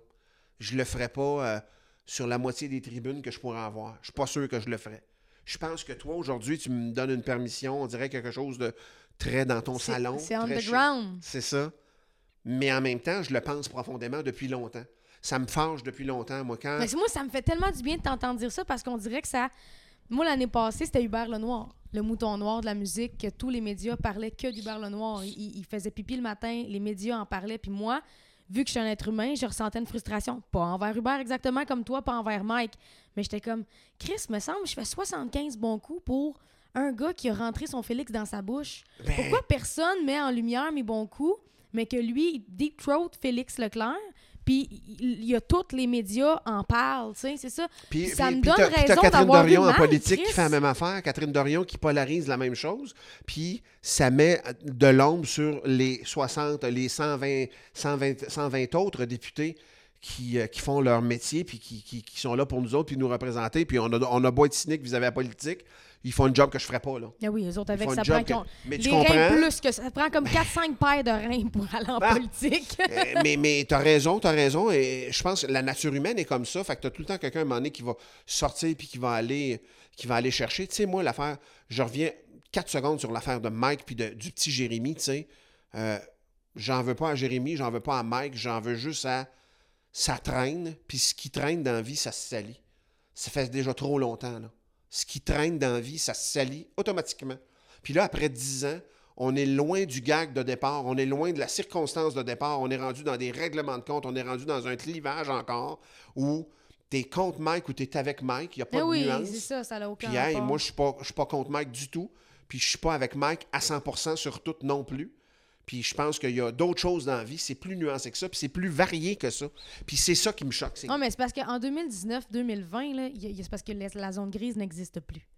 Hey, je suis deep, hein, je suis trop deep. Ah, pas, pas en tout. Moi, j'aime ça au bout. Mais c'est comme s'il n'y avait plus de zone grise dans rien. C'est Mhm. soit t'aimes, soit tu détestes. Exactement comme dans cette situation-là. Ouais. Faut qu'on soit pour Jérémy, contre Mike Ward, ou pour Mike Ward, contre Jérémy. Mais c'est pas vraiment ça le point, là, tu sais. Il faut être nuancé dans tout, là, maintenant. Pas tant. Puis tu tu, donnais l'exemple du beurre le noir, puis tu donnais l'exemple de. C'est sûr que ça, c'est. On n'invente rien, là. On n'invente rien. Là. Moi, je me souviens de Locke Merville qui est allé à la disque en chess, puis ça avait fait jaser. Puis trouver des façons de faire jaser, là. euh, Il y en a eu une, puis un autre, là, tu sais, là. Puis ça, ça, ça me. Ça, ça me gosse pas. Mais le ton dans lequel les choses se font, ça, ça me gosse. Le ton sur les médias sociaux, ça, ça me gosse. OK Boomer, ça, ça me gosse. Puis OK Millennial, ça, ça me gosse. Ouais. D'un bord comme de l'autre. Le ton avec lequel on s'adresse un à l'autre, le ton avec lequel, pas le ton, le niveau de respect qu'on a pu, un envers, un envers l'autre. Ça, Puis- c'est les médias sociaux. C'est tellement facile. Ça a commencé de là à tout le monde se détester. Là. C'est tellement facile de détester des gens derrière son écran. Dans Il y a quelqu'un qui a dit les médias sociaux, ça donne la permission, à- ça donne la possibilité à tout le monde de partager son opinion, mais l'opinion de tout le monde n'est pas valable. Moi, je pense que l'opinion de tout le monde n'est pas nécessairement valable. Mais moi, je pense qu'à la seconde où ça blesse, c'est pas valable. Ouais, je.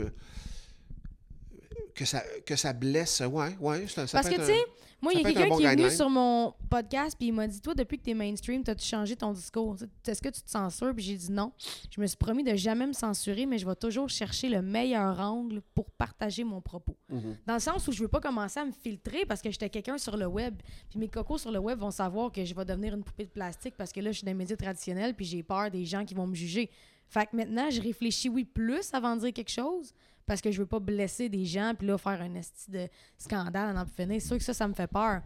Mais je pense que tout se dit, mais dans le respect. Ouais. Ouais. Sauf OK Boomer, ça, je pense qu'il n'y a pas de façon de le dire euh, poliment. Puis que la Terre est plate non plus. Ça, on peut pas dire ça.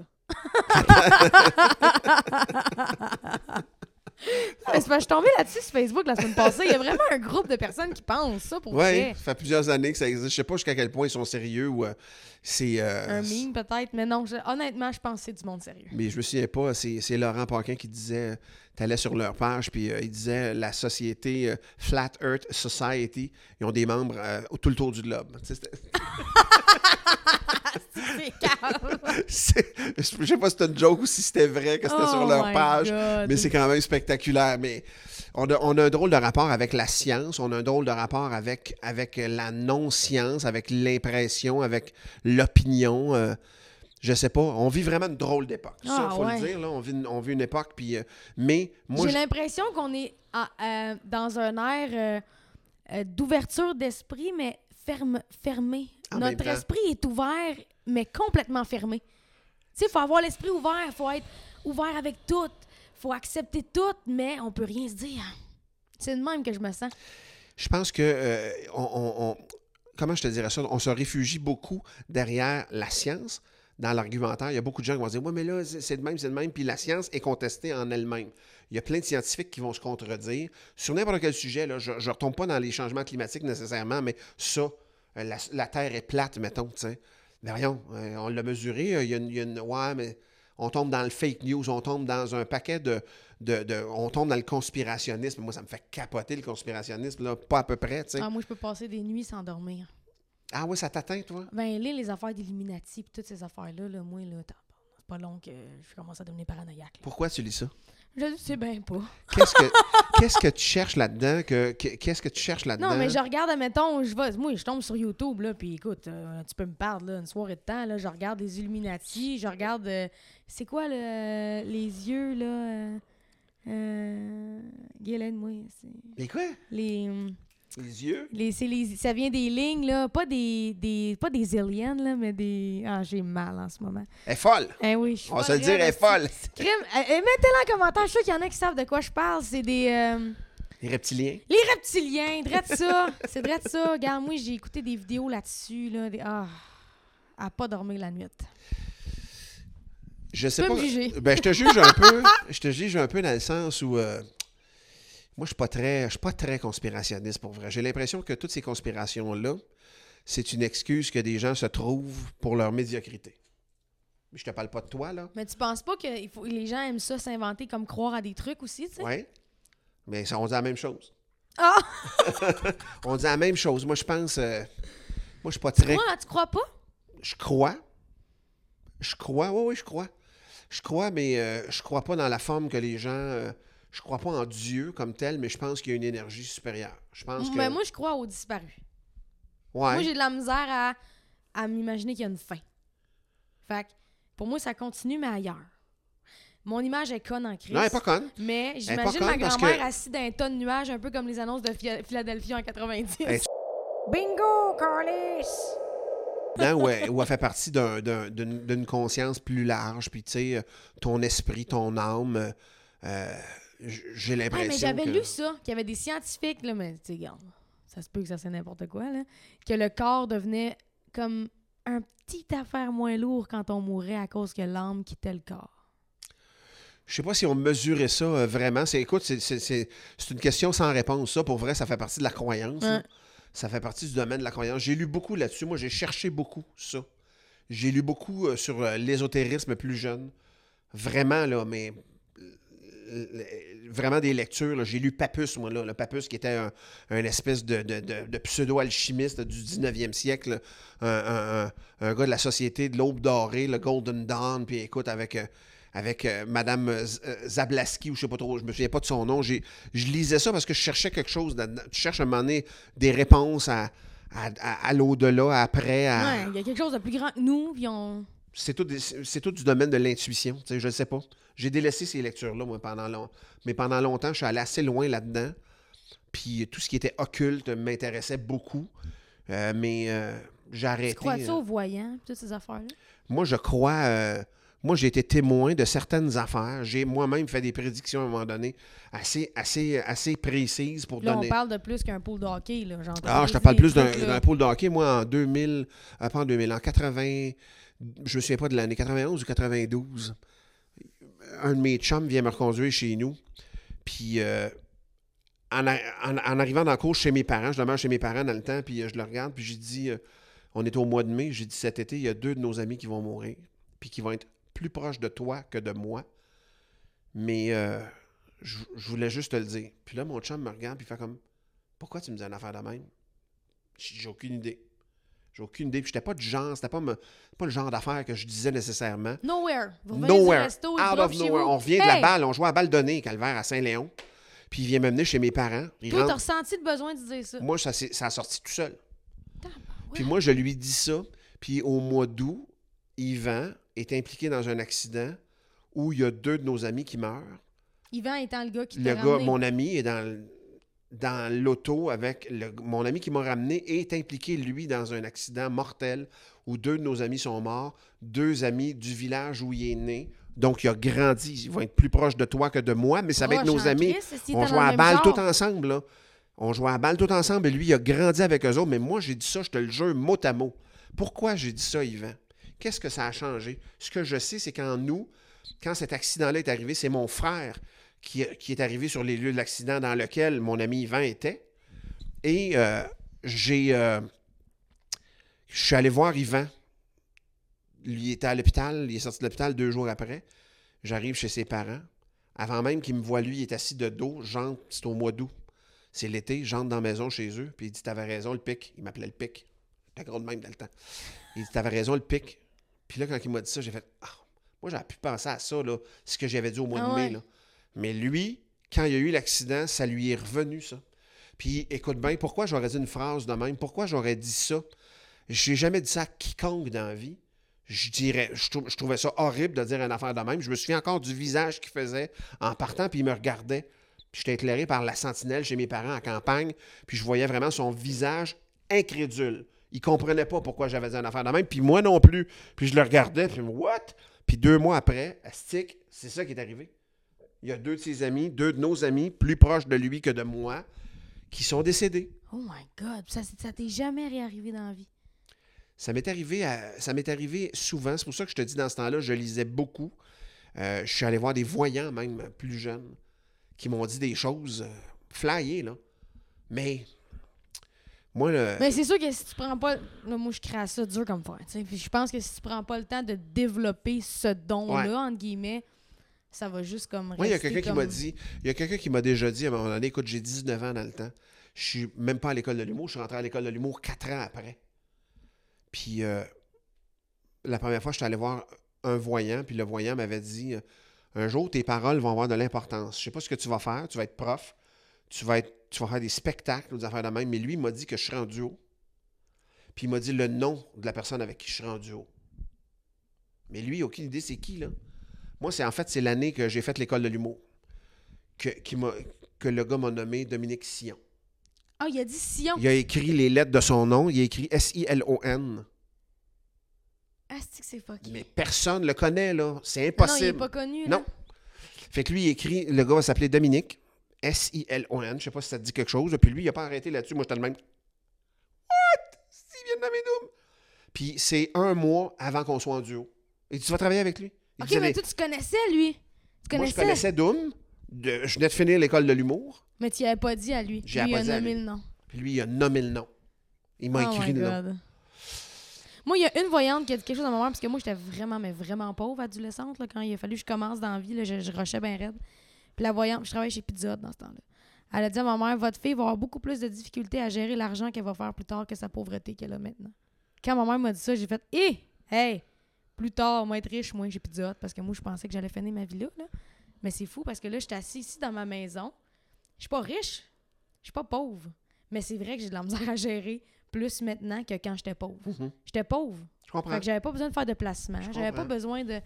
Je vivais au jour le jour. Je travaillais Mhm. dans un restaurant. Je mangeais dans le restaurant quand j'avais faim. J'avais pas moyen de me faire une épicerie. Fait c'était comme un. C'était c'était ça la vie, tu sais.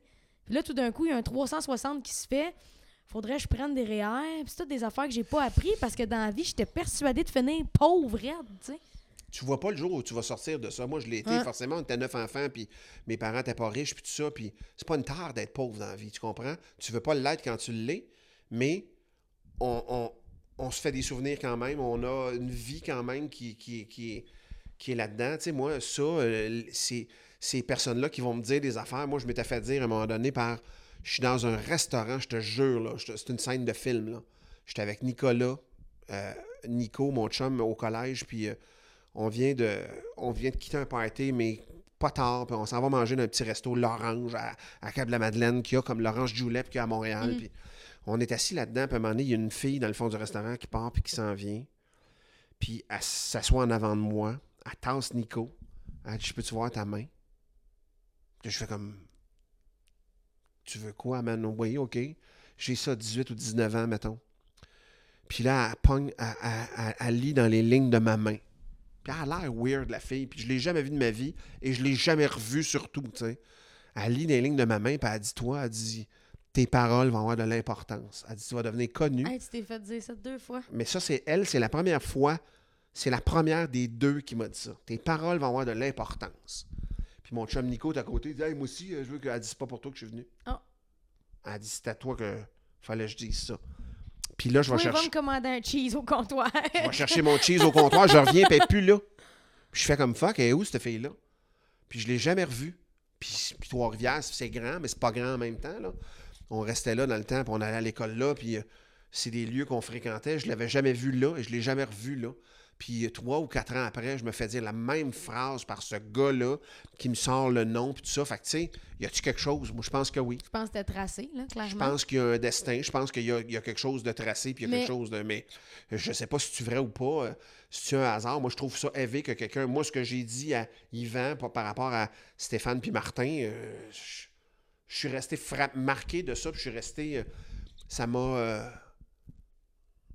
Je voyais de certaines affaires à un moment donné, puis j'ai arrêté. Quand je te disais que j'étais loin dans les sciences occultes, puis dans la lecture de ces choses-là, puis dans l'expérimentation de ces affaires-là, à un moment donné, euh, j'ai revu quelqu'un qui, qui m'a dit Tu as peut-être un don de voyance que tu pourrais développer. J'ai oublié ça. Ça m'intéresse plus. Hmm. Ça m'intéresse plus. Je suis jamais retourné non plus. puis je pense pas que je vais retourner, euh, retourner là-dedans. Puis j'ai pas eu peur de. Je je suis juste à un moment donné. euh, j'ai fait comme ben je vais vivre ma vie, tu sais, puis on verra, puis euh, Mais c'est quand même pesant. Là. Moi, je veux dire, que euh, oui. la tante à mon ex qui est décédée aujourd'hui, Puis moi, ça fait des années que je les ai pas vus. Fait que je m'avance en disant que je pense que moi, ça a un lien. Là. Elle, quand les gens venaient chez elle, c'était comme une éponge. Ils laissaient toute leur mauvaise énergie chez Ouais. elle, puis leur défunt aussi. Parce qu'elle, elle voyait. Ah. Depuis qu'elle est jeune, elle voit. Il a fallu qu'elle fasse exorciser sa maison. Les portes de la cuisine claquaient tout seul. euh, le bordel. Là. Elle dit, Je pouvais même plus coucher avec mon chum parce qu'il y en avait dans la chambre qui nous regardait. Là. Tu sais, Comme, c'était rendu là, là. Fait que moi, je suis persuadée. Je suis désolée si ça n'a aucun lien. Là. Je je m'avance. là, puis On peut faire un famille- montage. Ouais, peut-être que sa famille vont regarder, mais je- je- moi, je pense que ça détruit par en dedans ce genre de pouvoir-là surnaturel. Moi, Mais- j'ai vu, j'ai vu un monsieur, c'était un ramancheur quand j'étais petit, là. Un quoi? Un ramancheur, un guérisseur. OK. Le gars, il avait ce don-là. Puis lui, euh, lui, euh, il avait un petit job bien ordinaire. Il vivait avec sa femme d'une petite maison bien ordinaire euh, à la campagne d'où je viens. Puis aussitôt qu'il faisait ça, l'ordre des médecins se mettait après lui. Lui, l'ordre des médecins, il allait voir, tu as pratiqué la médecine, tu n'as pas le droit, puis il y a une amende. Puis à un moment donné, 100 pièces d'amende, puis il n'y a pas ces moyens-là. Là. Mm. Puis tu peux pas payer des amendes. Puis lui, ce monsieur-là, je l'ai toujours vu avec ayant un don, mais étant malheureux de ça. Parce qu'il dit, moi, je suis capable de guérir, je te donne la main, puis je sais ce qui va pas. Puis tout ce qui est des problèmes d'articulation, mon père, on allait le voir, là, je m'étais foulé le... T'as-tu déjà foulé le pouce, cette jointure-là, puis celle-là? Non, moi, je bouge pas beaucoup, moi. Un ballon de basket, mettons, qui, qui m'avait... Ah, ouais, ouais, je comprends. J'avais le pouce gros de même, puis lui est arrivé, puis manipulation, top, top. Mon pouce a désenflé devant ses yeux, là. Puis je suis sorti de là, j'étais de même, là. Je fais, voyons. Puis mon père, mon Dieu, comment je te dois, puis ben, tu me dois rien, là. Puis mon père, il donnait un petit aumône, puis, puis il avait pas le droit de faire ça, tu sais. Euh, Mais il y avait un don. Il- Et je suis pas fou, je l'ai vu, il l'a guéri, mon pouce, tu Mhm. comprends-tu? Je ferai pas une cabale, puis j'irai pas en cours pour ça, là. Mais je pense qu'il y a des gens qui ont certains Et dons. puis dans ces années-là, il se faisait brûler. Puis c'était des. Tu sais, Ben non. pas dans votre temps, mais dans les années avant votre temps. c'est genre 7-8 ans avant moi, mettons. 7, 8 ans. Non, non, mais tu comprends, je faisais dans le temps, là. Mettons, les lesbiennes, c'était des sorcières. euh, les voyantes, c'était des sorcières. Tout le monde qui était différent, c'était des sorcières. là. Ton Ouais. guérisseur, il aurait passé sur le bûcher, là. Ouais. C'est clair. Là. ouais, euh, il était une époque où ça, ça, ça s'expliquait pas. Puis, euh, temps, le monde des ramancheurs. brûler. Belle conne. c'est- il en Hey, ça avait. fait combien de temps qu'on est là? Oh, tabarnak. C'est pas grave, ça te dérange-tu? Mais non. OK, c'est parfait. Parce que moi, je veux revenir sur le fait que tu dis que ta parole a de l'importance, qu'il y a deux personnes qui t'ont dit ça. Ouais. Parce que moi, dans, dans la dernière année, j'ai. Moi, je sais pas si ça te fait ça, mais quand je vais sur scène, moi, je suis inconsciente. Genre, c'est comme si ma- mon conscient restait en coulisses. Je fais mon spectacle, comme tu m'enseignais à le faire, puis après ça, je retourne en coulisses, puis boum, je rentre dans mon corps. Puis je me rappelle, à la Maison de la culture de Gatineau, je pense, c'est euh, quasiment 1000, pia- 1000 places. Il y a deux balcons, puis pendant une tourne, le monde allume leur sel, fait que ça faisait comme un plafond étoilé. Puis mon, je suis revenue dans mon corps pendant la tourne, c'était pas trop stable. Je suis ressortie des coulisses, j'ai rentré dans mon corps. Puis là, j'ai réalisé qu'on était 1000, puis qu'il y avait une personne qui pouvait parler, puis c'était moi. Puis là, j'ai vraiment pas bien filé. Genre, honnêtement, je pensais wiper, là. J'étais tellement dans mon corps, j'ai l'impression que j'allais tomber d'un pomme parce que c'était trop, tu sais. Toi, quand t'es sur scène, tu trouves pas ça weird que tout le monde se tait, mais c'est toi pis Doom que le monde écoute? C'est weird, mais euh, c'est. euh, c'est la convention. Tu deviens le truchement de ton talent.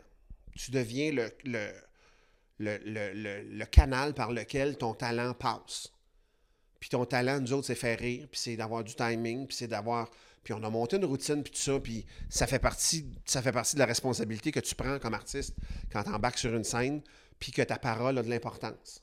Pour le moment, je te dis pas que ma parole a de l'importance dans la vie, dans la vie des gens. Moi, je vais faire rire. J'ai compris ce que je faisais le, le 12 septembre 2001. Ça a pris du temps, pareil, là. Ça m'a pris du temps. Ça faisait une dizaine d'années que je faisais ce métier-là, puis je comprenais pas encore. Moi, j'avais vraiment le syndrome de l'imposteur parce que je venais d'une famille de neuf, puis c'était pas digne, quand t'es pauvre, puis d'une famille de neuf, de voir ton nom sur la marquise du Théâtre Saint-Denis. Il y a comme un clash, c'est comme trop loin de ta réalité, puis tu l'admets pas, puis, puis à un moment donné, je me suis dit, qu'est-ce que je fais sans me le demander? Je, je me suis rendu compte, le 12 septembre, le lendemain du 11 septembre, qu'est-ce que je faisais? Mon show de télé, dans le temps, euh, on faisait un sitcom, moi puis Dominique, puis il était. C'est le seul show qui n'avait pas été déprogrammé à cause des événements du 11 septembre. Fait que tout était en programmation spéciale, mais à TQS, ce soir-là, à 7 heures, ils ont dit on change rien. Fait que c'était Fun Noir, puis c'était nous autres qui n'avaient pas bougé. Dans, sinon, toute une grille euh, remaniée momentanément par des émissions d'actualité, puis que là, tout le monde. euh, Puis moi, Mais ça prenait ça. Ouais, mais moi, là, ce show, le show part. Je me souviens pas c'était l'épisode de quoi, parce que moi, je suis incapable de me regarder. Je me suis jamais regardé Tu à la regardes télé. même pas tes entrevues? Non. Et On dit ça. tabarouette, hein, moi, je m'over-analyse, là. Non, non, non, non, non, moi, je suis pas capable de faire ça. Et je me déteste tellement. J'ai mon timbre de voix, j'ai ma face. J'ai j'ai pas beaucoup d'estime de moi dans la vie, là, mais c'est correct. c'est- C'est ma vie. Euh, je suis habitué à ça, autrement dit. Et, et donc, moi, le 12 septembre, je vois que notre show commence. Je suis comme, OK. Ça ça m'a hypnotisé parce que c'était la seule affaire qui parlait pas de ça. Fait que là, j'ai laissé ça là. Puis j'étais seul. J'avais pas de blonde, j'avais pas d'enfant, rien. Puis j'ai mis le son pas fort. Puis j'ai écouté. Parce que j'ai mis le son parce que ma voix m'énerve. Fait que là, j'ai mis le son pas fort. Fait que là, j'ai été happé par notre sitcom. Pas que je me trouvais bon, c'était juste différent. Puis quand ça, ça a fini, puis que je suis retourné dans la programmation spéciale le 11 septembre, ça n'a pas de sens, puis là, les Américains, puis là- puis il faut se rappeler, quand ça venait d'arriver, c'était pas clair comme c'est clair aujourd'hui, là. C'était pas le big picture, t'as pas fait encore pour me dire une affaire, ça spinait, là. Ah puis t'avais le plein de... ah, c'était le école, bordel total. Fait que moi, j'ai fait... oh, je suis retourné comme dans le cohue. Puis j'ai fait comme, ah, c'est ça que je fais. C'est ça que je fais. Pendant une demi-heure, une heure et demie, deux heures quand je suis en show de stage, puis qu'il y a du monde qui me dit Ah, tu m'as tellement fait de bien, là. Puis je comprenais pas pourquoi. Ben, ouais, on a ri, mais. Mais je me rends compte que je peux sortir du monde de la cohue, dont moi-même, ce soir-là. C'est pour ça que ma parole avait de l'importance. Elle peut te sortir de la cohue pendant une demi-heure, puis tu y retournes après. Mais ce petit moment-là de répit, que tu as vécu à Gatineau, que tu vis à chaque fois que tu montes sur la scène, tu as ce pouvoir-là. Et depuis ce jour-là, j'ai jamais pris à la légère les gens qui me disent Tu me fais oublier mon présent. C'est pas banal. Puis pourtant, je l'avais vécu avant, là. Je l'avais vu, là. J'étais allé voir des shows, moi aussi, qui me sortaient complètement de la réalité, puis tu reviens après ça. Mais quand quelqu'un me confie ça maintenant, je le reçois précieusement tu, m'as fait du bien, là. T'as pas idée. Wow. Puis je fais comme, ah, j'ai un petit peu idée, mais je suis content que tu me le dises. Et je suis content que ça t'ait fait ça. Vraiment. Parce que, parce que, parce que la vie n'est pas toujours simple. Ah, Parce Christ, euh, hein. perd du monde, on, on est malade, on file pas, euh, on se chicane. Il y a mille raisons pourquoi on voudrait s'extirper du présent. Puis quand on le fait, quand on fait un show, c'est ça qu'on fait au monde. Puis c'est pas rien, là. Merci. C'est pas rien, Roxane. Ça me fait du bien que tu dises ça parce que des fois, je, je comprends pas. Mais tu sais, ça fait deux fois. La première fois qu'on a travaillé ensemble, tu m'as expliqué la démarche que les gens faisaient pour venir voir un spectacle. Tu m'as fait prendre conscience de comment j'étais privilégiée. Puis ça, ça fait partie de mes remerciements aujourd'hui. À la fin de chaque spectacle, je remercie la démarche des gens, les soupers au restaurant, la garderie, le beau, les beaux vêtements, le prix des billets, Le secourir, courir, tout, tout, tout, tout, tout ça. Je remercie ça à la fin. Puis là, on dirait que pendant un an, je cherchais cette. C'est fou, tu viens de répondre à une de mes questions existentielles. T'as- quand je reviens quand tu veux. ah ouais? Mais tabarouette, OK. Et tu me mets ça sur la caméra du centre? Là, je vais, là, je vais t'expliquer de quoi. Mon concept à la fin, c'est juste un drop de mic, OK? Fait que je vais dire ma célèbre phrase. Hey, si jamais t'as aimé ça, laisse-moi un pouce. euh, écoute, t'as-tu quelque chose que tu veux plugger? Je veux rien plugger, sinon soyez heureux, Colin. Ouais, c'est ça, je pensais. Pas besoin de mots pour vivre, lui. OK. Fait que, euh, laissez-moi un petit commentaire de qui vous aimeriez voir sur le podcast. Sérieux, ça m'a vraiment fait plaisir que tu me dises oui. je t'aime beaucoup, fou. Roxane. Moi aussi, je t'aime. Merci d'être d'être venu. Fait que là, ce qu'on va faire, c'est on va dire bye, puis on va juste drop the mic sur nous. OK. OK? C'est bon? OK, bon, ben, bye bye tout le monde! Ciao. J'ai vu Martin Cloutier sur mon podcast. Hey, je allé au podcast de Roxane Bruno.